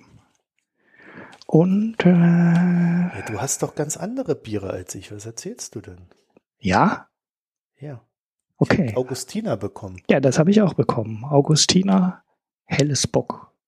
Aber ich ja, habe das Helles Bock hatte ich auch. Und dann habe ich noch das Oktoberfestbier. ja, siehst du, guck mal, das stimmt nämlich gar nicht. Ich habe nämlich ein Augustiner Oktoberfestbier bekommen. Was erzählst du denn dann vom Eis? Ja, das steht im Brief. Nein, das Weißbier habe ich bekommen, das stimmt. An Ven Aventinus, da hatte ich mal von erzählt, als, als ich das andere getrunken hatte. Von, Hast du drei Bier bekommen? von Schneid. Nein, zwei. Das eine stimmt nicht. Im Brief steht drin Augustiner Helles Bock, aber das habe ich gar nicht bekommen. Ich habe das Ja, Oktoberfestbier. Ich glaube, glaub, der hat eine Vorlage benutzt bei deinem Brief und dann vergessen ab, abzuändern. Ja, ja, wir wieder erwischt. das hat er Das sich wahrscheinlich vertan. Aber wichtig war sowieso dieses Aventinus Eisbock, dieses Starkbier. Da bin ich ja mal sehr gespannt. Hast du gesehen, wie lange das haltbar ist? Äh, Guck mal hinten drauf, dann weißt du, wie viel Alkohol innen drin ist. Ich, ich, ich weiß nur, dass eins der Biere bei mir, ich habe doch äh, äh, das Aventines Dings, da habe ich doch gar nicht. Ach, das hast du auch nicht? Ah, dann hab nur ich das. Wie toll ist das denn? Ah, das ist ja super. Dann habe ich das ja höchst- alleine. Das ist höchst verwirrend für mich. Also ich habe äh, einmal, äh, ich habe einmal das, was habe ich denn hier? Den hellen Bock Mhm. und das Oktoberfestbier. Ah, du hast zwei von Augustin- Augustiner, oder ja, ich was? habe zweimal das Augustiner. Ah, jetzt verstehe ich. Uh, Dann habe ich dieses exquisite Eisbockbier. Also ich, dann sage ich dir, wie lange, ich habe das noch nicht getrunken. Ich weiß auch nicht, vielleicht das ist ja so einfach fünf Jahre liegen. Damit habe ich die Haltbarkeit jetzt verraten. Das ist wirklich fünf Jahre haltbar.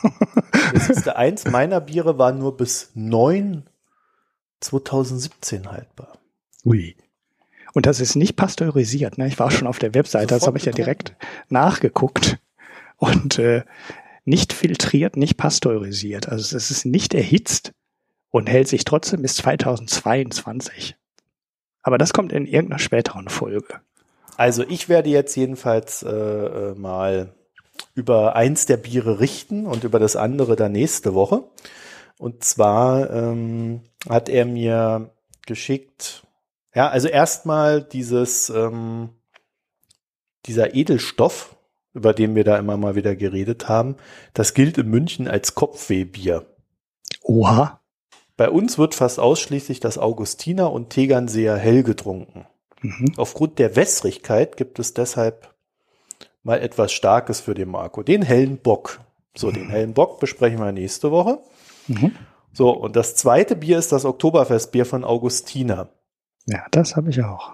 Oktoberfestbier darf nur heißen, welches Bier auch tatsächlich auf Münchner Boden gebraut wird. Mhm. Damit wird das kürzlich zu Ende gegangene Oktoberfest nach Köln transportiert. Ja, ich will dich nicht enttäuschen, Maximilian, aber wir haben ja hier am Bahnhof unser eigenes Oktoberfest. Das taucht doch nix, das taucht doch da irgendwie, ich, ich glaube, mittlerweile gibt es, wenn Oktoberfest ist in München, überall in Deutschland irgendwie so ein, so ein Mini-Veranstalter, der irgendwo ein paar, paar Tische hinstellt und Bier ausschenkt und das ganze Oktoberfest nennt. Mhm. Naja. Nein, äh, ich habe ähm, als erstes getrunken das Oktoberfestbier und ich fand es tatsächlich ganz interessant, weil das war wirklich extrem süffig. Also quasi so, wie man sich so ein Festbier vorstellt. Mhm. Na, so könnte man das doch sagen. Das ist auch ein bisschen was. stärker, ne? Das hat irgendwie 5,5 oder 6, also ein bisschen stärker als ein Ja, normales pass auf, Bier. das kann ich dir gleich sagen. Das hat äh, 6,3 Prozent. Oh, doch. Ähm, und ich muss sagen, also von diesen ganzen süffigen Bieren, ich habe ja in letzter Zeit einige gehabt, äh, war das tatsächlich das Beste. Also das, ähm, das Einzige, was mich gestört hat, ist, dass dieses Bier nach Bier gerochen hat. ja, gut, da sage ich jetzt nichts zu. Naja, weißt du, so diese ganzen belgischen Dinger oder diese ganzen Kraftbiere, die haben nicht diesen, diesen, diesen Biergeruch. Mhm. Die, die riechen so ein bisschen anders. Äh, Und das war jetzt das erste Bier seit langem, das mal wieder tatsächlich wie so ein richtiges Bier gerochen hat. Das aber, das, das war schon fast süßlich, dieses Bier. Mhm. Also es, es hat extrem gut geschmeckt, muss ich echt sagen. Und es ging runter wie Öl. Ich, es muss so eine neue Art vom Schlappesäppel sein, glaube ich. Weil das, genau das habe ich auch bei dem Schlappesäppel gedacht. Boah, das geht runter wie Öle. Super. So, das kannst du trinken und denkst auch, puh, noch so eins und noch, geht noch eins, geht noch eins. Ja, bis bei 6,3 Prozent. ja, das ist doch vielleicht. übrigens noch mehr, ne? Also das, äh, das, das zweite Bier hat, äh, warte mal, wo steht's? 7,5 Prozent. Oh. Mhm. Das ist der heller, heller Bock von Augustiner Bräu. Ja.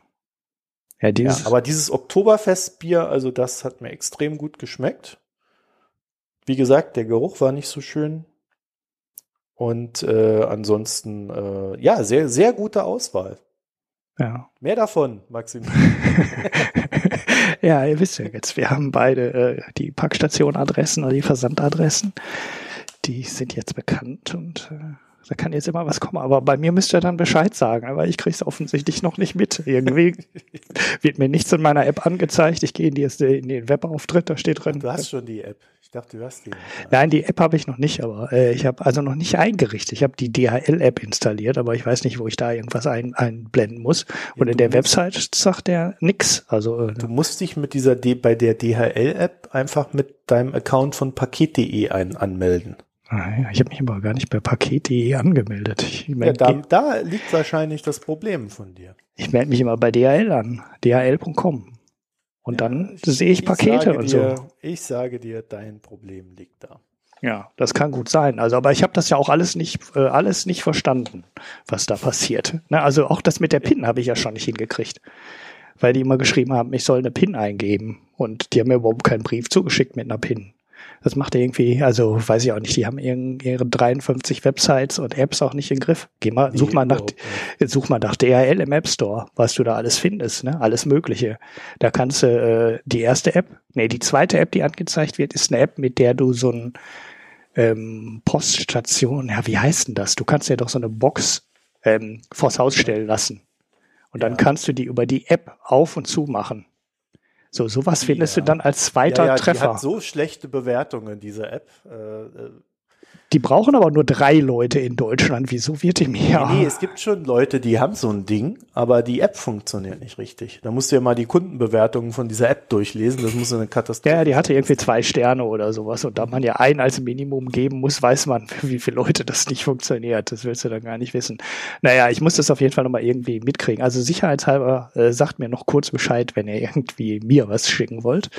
Weil das, äh, wie gesagt, die Nachricht kommt im Moment. Äh, also ich kriege im Moment keine Nachricht und in der Website wird mir auch äh, angezeigt, dass kein Paket unterwegs sei.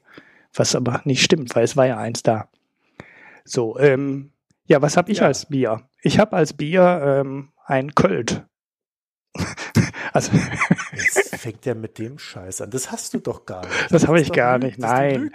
ja, die wollen, die, ja, die wollen uns hier fertig machen im Rheinland. Das heißt, äh, die brauen jetzt wirklich so ein Start-up äh, braut jetzt eine Mischung aus Kölsch und Alt. Was eigentlich eine so bescheuerte Idee ist, also es ist so naheliegend, wenn du weißt, wie Kölsch gebraut wird und wie Alt gebraut wird, weißt du, das ist sowieso das Gleiche, es kommt nur ein anderes Malz rein. Den, in Alt kommt halt geröstetes, dunkles Malz rein und in Kölsch kommt helles, ähm, ungeröstetes Malz rein, also fast ungeröstetes Malz, eine Gerste natürlich dann rein. Und das ist, äh, und dann hinzugehen und zu sagen, ah, ich nehme das Beste aus Kölsch, ich nehme das Beste aus Alt und mache daraus ein neues Bier, ist ein super Marketing. Die haben jetzt auch schon irgendwie 12.000 Euro eingesammelt für das Crowdfunding, also richtig gut. Die 0,75 Liter Flasche soll 20 Euro kosten. Das ist, ich habe da, ich habe da fünfmal hingeguckt, weil ich es nicht glauben konnte. Also man, wenn man wirklich das Bier trinken will, muss man mindestens 20 Euro ausgeben. Ja. Und da kommt wahrscheinlich auch noch, ich habe gar nicht drauf geklickt, ob da noch Porto draufkommt, das weiß ich nicht. Äh, will ich auch gar nicht wissen. Aber 20 Euro für eine 0,7 Liter Flasche ist natürlich schon äh, ein ambitionierter Preis. Aber die sind 200, äh, wo steht die Zahl? 234 von 300 Flaschen schon losgeworden. Und ja, ähm, das habe ich also, das war jetzt mein Spaßpick. Das habe ich natürlich nicht getrunken, weil es wird ja auch erst gebraut. Aber schon äh, ähm, Also du kannst es auch billiger haben, ne? Das 10 Liter Fass kostet 75 Euro. Ja, das ist ja dann fast, auf einen Liter billiger. ist ja dann fast, äh, fast bezahlbar. ich, schon einem Köln-Fan äh, geschickt. Hab gesagt, damit könnte er sich die Tabellensituation schön trinken. Aber weiß nicht, ob das lange reicht äh, im Moment. Naja, also ich habe ähm, wirklich äh, kein Bier getrunken, was ich jetzt vorstellen könnte. Ich habe eins getrunken, aber das war langweilig. Und äh, das äh, Tegernseher, was ich getrunken habe, das muss ich nochmal trinken, bevor ich ein Urteil fälle. Weil das ist ja auch eins von den ganz groß äh, in Bayern angesehenen Bieren, Tegernseher. Genauso wie das Augustiner, was dir, wenn du in der Gegend bist, von allen empfohlen wird. Das ist so der Konsenspick. Ne? Augustiner Aber super. wie wir hier ja gelesen haben, nur das Tegernseer hell. Ja, genau, das habe ich auch bekommen. Mhm. Ähm, in, ich habe den war im anderen Getränkemarkt und der hat ihn dann einzeln verkauft, in Einzelflaschen verkauft. Äh, ja, es ist, äh, aber ich, ich trinke erst noch die zweite Flasche, bevor ich dann ein Urteil fälle. Weil es war noch nicht richtig kalt, ich war zu gierig und so und dann, naja, es war zu warm eigentlich. Und das trinke ich, äh, trinke ich nochmal und dann vielleicht auch mit so einem Schlappesäppel. Das ist jetzt meine Referenz zusammen und dann gucke ich mal. Äh, dann sage ich, äh, welches von den beiden mir besser geschmeckt hat. Ja, naja. Es gibt hier irgendwie, wenn du, wenn du da bei diesem Start Next äh, da rumklickst, gibt es dann ganz unten bei diesem Költ noch irgendwie so einen Hinweis auf die Craft Beer Revolution. Mhm. Die irgendwie Startnext Craft Beer Crowdfunding, die fördern möchte, dass irgendwie gutes Bier hergestellt wird. Und darunter findest du dann lauter neue Brauanlagengesuche und ähnliches.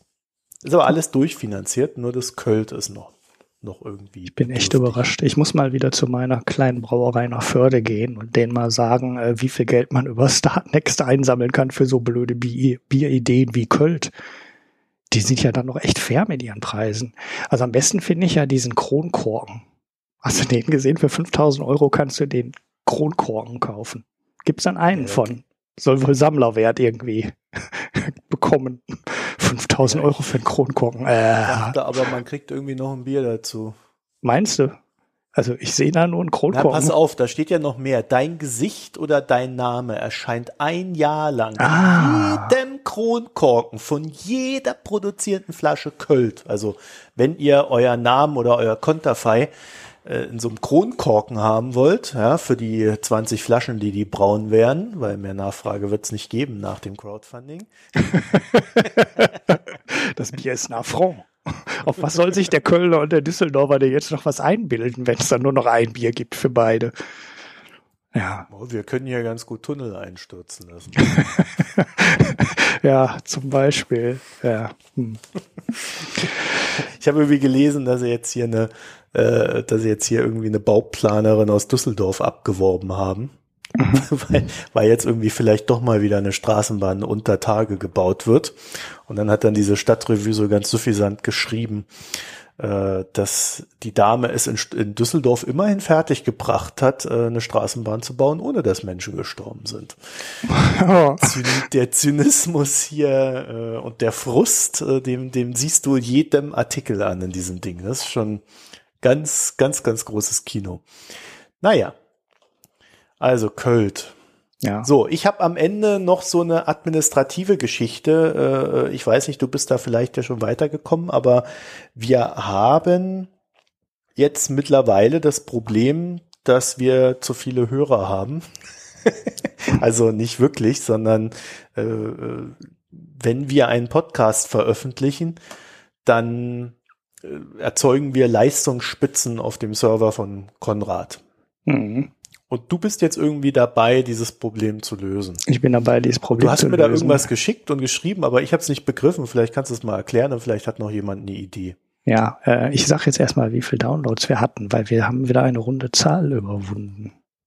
Warte, ich gucke 200 oder was? Ja, ja, genau habe ich da zufällig gesehen, als der Konrad geschrieben hat, wir würden zu viel Traffic auf seinen Server machen. 202.610 Downloads haben wir jetzt. Herzlichen ja. Dank. Uh, die nächste Grenze. Also ähm, das Ding ist aber halt, muss man dazu sagen, dass ähm, es geht ja explizit um den Moment der Veröffentlichung. Mhm. Also äh, die, ab, die Leute abonnieren das über ihren Podcatcher, iTunes oder sonst was. Und in dem Moment, wo wir was veröffentlichen, ziehen die sich die Dateien. Mhm. So, und da haben wir wohl so viel Erstabonnenten, also Soforthörer oder Hörerinnen, äh, dass der Konrad mit seinem kleinen Server, den er da stehen hat, jetzt langsam zu ächzen beginnt. Mhm. Ja. So. Genau. Ich hatte ähm, dann nach langer Suche im, äh, im Sendegate und im Internet ähm, eine Lösung gefunden, die auch andere Podcaster schon einsetzen und die nennt sich Podseed, ne? also Seed von äh, Säen oder Samen. Und da kann man dann wohl hingehen und seine Mediendateien hosten. Also da packt man dann seine MP3s und OGs und so weiter hin und dann werden die von da aus extern geladen. Das ist wohl relativ einfach alles einzurichten. Man muss irgendeine so Basis-URL neu eintragen im Podlove Publisher und äh, dann schiebt ihr die Dateien auch direkt automatisch von Ophonic dahin und so. Das sah alles sehr rund aus. Ich habe die angefragt, aber bis jetzt noch keine Antwort bekommen. Guter Kundenservice. Ja, die nehmen ja kein Geld dafür. Ne? Das ist äh, Echt? Nee, das ist so ein verteiltes Projekt. Da kümmert sich einer irgendwie in der äh, Freizeit drum, technisch. Und dann kann man als Unternehmen das sponsoren. Und dann liegt das irgendwie auf mehreren Rechnern. Also einer kommt von der Universität Paderborn und dann waren irgendwie zwei oder drei Firmen da genannt, die einen Rechner sponsoren und da werden die Dinger dann hingeschoben. Da wird wahrscheinlich die Last irgendwie unter diesen Servern dann verteilt, so dass man dann alles äh, ja schnell an seine Dateien kommt und äh, keiner von den Rechnern überlastet wird. Und da hosten, da waren sehr bekannte Namen dabei. Methodisch inkorrekt war dabei. Ähm, ja, wir waren dann noch bei Jung und Naiv, Funkenstrahlen, Hörsuppe, Soziopod. Also richtig äh, die Pappkameraden sind auch dabei, also Papp mit PUB geschrieben. Der Einschenken-Podcast, muss ich direkt mal gucken, äh, ob das nicht äh, unseren Gesellschaftsteil ersetzen könnte. ähm, dann die Staatsbürgerkunde wird da gehostet und so. Also richtig große und auch bekannte Podcasts. Und ja, ich habe da eine Mail hingeschickt, aber bis jetzt halt noch nichts bekommen. T-Mix, LWL.com und Universität Paderborn sind jetzt gerade die drei Sponsoren. Und dann kann man seine Dateien da hinschieben und für den Hörer ändert sich da nichts. Für uns eigentlich auch fast nichts. Wir müssen dann eigentlich gar nichts machen. Die Dateien werden wohl offen direkt von Ophonic aus auf den FTP-Server geschoben bei Podseed und dann muss man das irgendwie einbinden, aber mal schauen, ob wir da unterschlüpfen können oder nicht. Oder ob wir dann woanders hingehen müssen.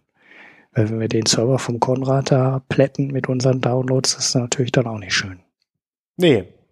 Vor allen Dingen, weil der Konrad ja noch nicht mal Geld von uns bekommt.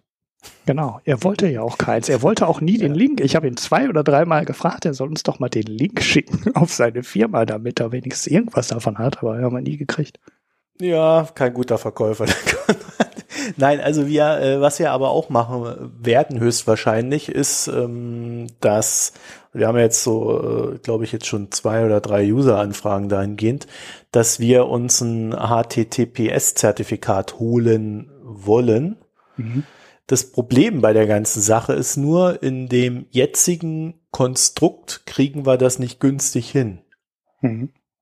Günstig heißt in dem Fall, es gibt zwar irgendwelche kostenlosen Zertifikate, die muss man dann aber alle drei Monate erneuern, äh, was für Konrad recht aufwendig darstellbar ist. Und äh, was wir machen könnten, wäre zu sagen, man nimmt halt für ein Jahr oder äh, zwei oder drei Jahre ähm, ein kostenpflichtiges Zertifikat und das fängt dann halt bei 54 Euro im Jahr an. Hm. Ja, aber das geht ja dann auch noch. Aber wenn er das nur für uns macht, ist es natürlich auch viel zu aufwendig, dann alle drei Monate dieses Zertifikat wieder zu ja, erneuern eben, und dann wieder hochzuladen. Zumuten und, und dadurch, genau. dass wir alles andere ja kostenlos bekommen, wäre das ja sogar darstellbar. Genau. Ähm, ich wollte jetzt noch mal kurz reingucken, weil irgendwie, wenn man drei Jahre nimmt, dann kriegt man irgendwie so einen schönen Rabatt. Wo war denn das? Ja, das wird auch irgendwo dann wieder günstiger. Genau. Ein Jahr 50 Euro, zwei Jahre 85, drei Jahre 110. Und da wäre dann halt die Frage, ob wir dann gleich drei Jahre nehmen oder äh, wie auch immer. Mhm. Ich glaube, da müssen wir noch ein bisschen sparen mit den Spenden da. Ja, ja müssen wir jetzt sowieso erstmal abwarten, weil wenn wir da bei Podseed nicht unterschlüpfen können, dann brauchen wir ja sowieso eine ganz andere Lösung. Ne? Genau. Das ist äh, noch die Frage, die offen ist. Das heißt, wir werden jetzt erst klären, ob wir bei Spotseed unterkommen. Wenn wir dort nicht unterkommen, wo wir unterkommen oder wie wir es lösen können. Und wenn das dann geklärt ist und wir immer noch bei Konrad sind, dann werden wir diese Zertifikate kaufen. Ich denke mal gleich für drei Jahre, weil sonst, äh, weil da sparen wir einfach die, die 40 Euro mhm. auf drei Jahre gesehen. Ich denke mal, in drei Jahren machen wir das hier noch. Ja. Außer ihr hört uns nicht mehr. Dann. Da hören wir uns selber zu. Wir sind doch so selbstverliebt. Du. Ich. ne, mir reicht ehrlich gesagt auch, wenn ich das schneide, alle zwei Folgen, wenn ich das selber noch mal alles anhören muss, weil wenn man da live bei ist, dann macht es auch manche so selbstkritisch und selbstverliebt bin ich dann nicht beides nicht, dass ich mir das dann mal komplett neu anhöre. Das reicht, wenn man sich alle zwei Folgen beim Schneiden noch mal selber zuhört. Hörst du alle du Folgen? Ja, Erzähl jetzt nix. Erzähl kein Quatsch. Du kannst ja, wenn du schneidest, äh, nur mich schneiden. Ja, das geht ja nicht. Ich muss ja auch dauernd meinen Husten und Räuspern und äh rausschneiden und so. Ja, dann mach halt sowas. Oder wenn wir durcheinander quatschen, dann schneide ich halt, wenn es geht, irgendwo auch eine der beiden. Also die schneid dann nicht, ich mute die Spur dann. Naja, also das sind so die Sachen, mit denen wir uns noch nebenher beschäftigen. Und wie ich vorhin schon gesagt habe, ich bin jetzt wieder auf Reisen. Das heißt, ihr werdet die bis bis Ende Oktober, also die zwei Folgen, die das betrifft, wird die Tonqualität wieder ein bisschen schwanken. Und ich hoffe, das klappt nächste Woche, dass wir den Makronomen drin haben werden. Ja, das wäre sehr schön. Wir haben noch einen anderen Gast zum anderen Thema, auch noch auf der Agenda, aber da müssen wir mal schauen. Die haben gerade eine ganz große Veranstaltung, die sie vorbereiten müssen. Das wird also auch noch eine, zwei, drei ja. Wochen sich hinziehen. Aber da warten wir, glaube ich, auch, bis du wieder außerdem, zurück bist. Ne?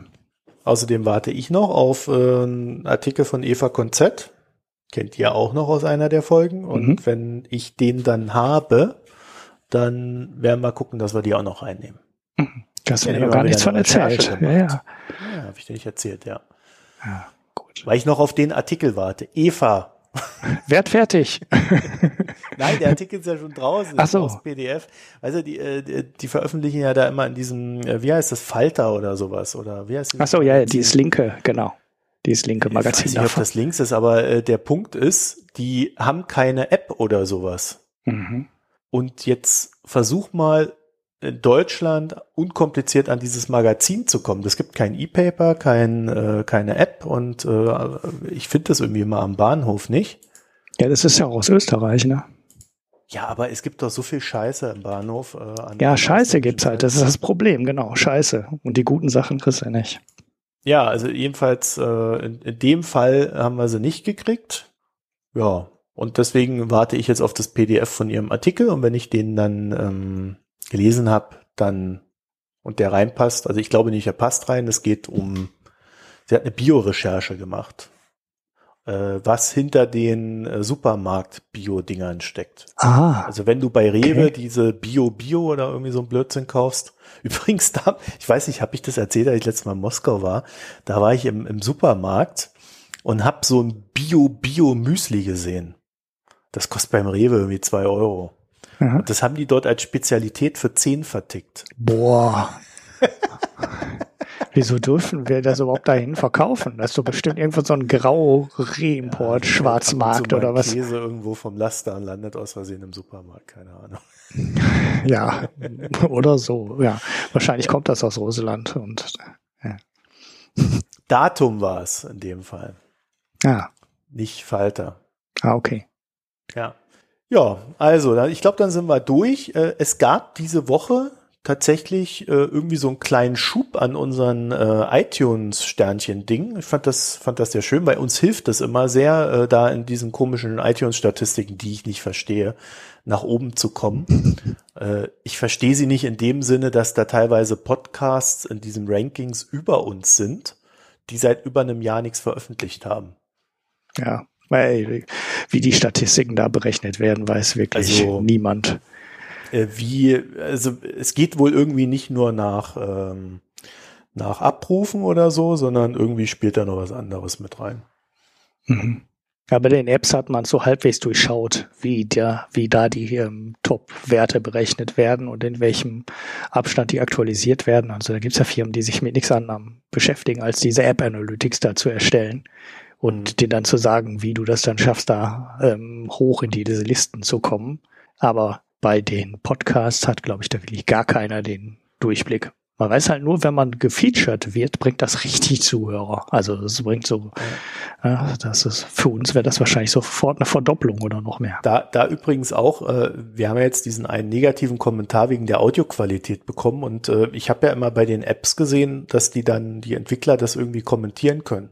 Ja, das Dann ist gehen äh, dann einfach her und kommentieren das. Genau. Das geht bei Podcasts nicht. auch nicht. Das ist bei Apps aber auch ziemlich neu. Ne? Das geht auch erst seit ein paar Monaten. Da haben die App-Entwickler auch irgendwie nur acht Jahre drauf warten müssen, bis die dann irgendwann mal antworten konnten.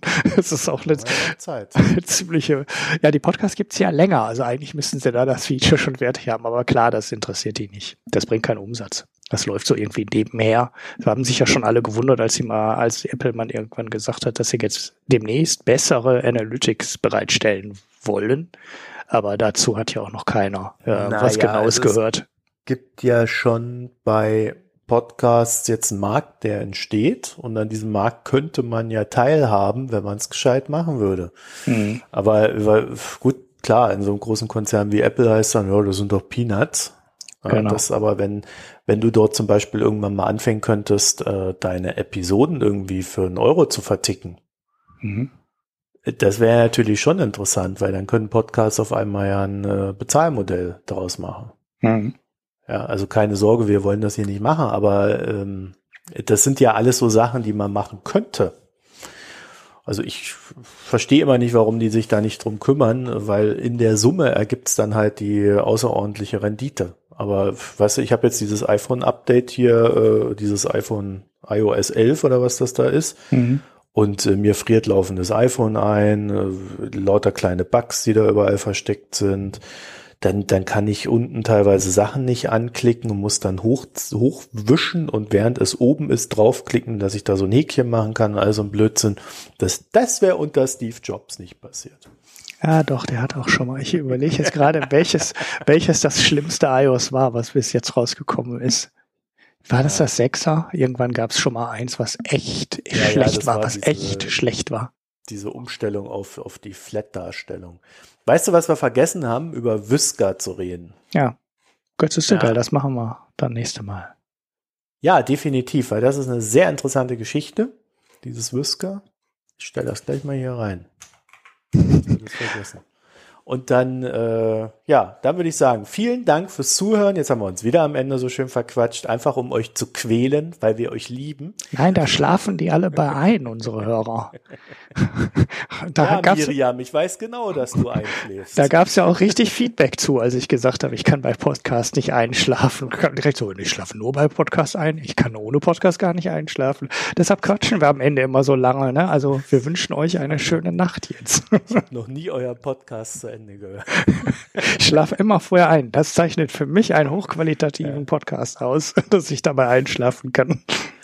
Äh, ich weiß aber nicht, wie die Leute das im Ehebett machen, wenn sie dann, äh, wenn der eine Podcast hört und der andere nicht. Ja, die haben diese Das- neuen drahtlosen Kopfhörer und sowas alles. Die meisten Leute haben diese scheiß Apple-Kopfhörer, die eine Isolierung haben, die null ist. Ja. da hörst du jeden Ton, gerade wenn es nachts ist.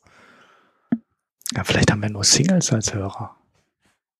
Das Groupies. interessant. Nee, Ja. aber ich weiß, dass wir nicht nur Singles haben. nee, das wäre auch sehr komisch. Ja. Naja, in dem Sinne, vielen Dank fürs Zuhören. Äh, Wir, ihr seid jetzt erlöst. Äh, Ulrich wird jetzt schneiden und ich verziehe mich. Genau. Bis Ciao. bald und denkt an iTunes. Tschüss. Tschüss.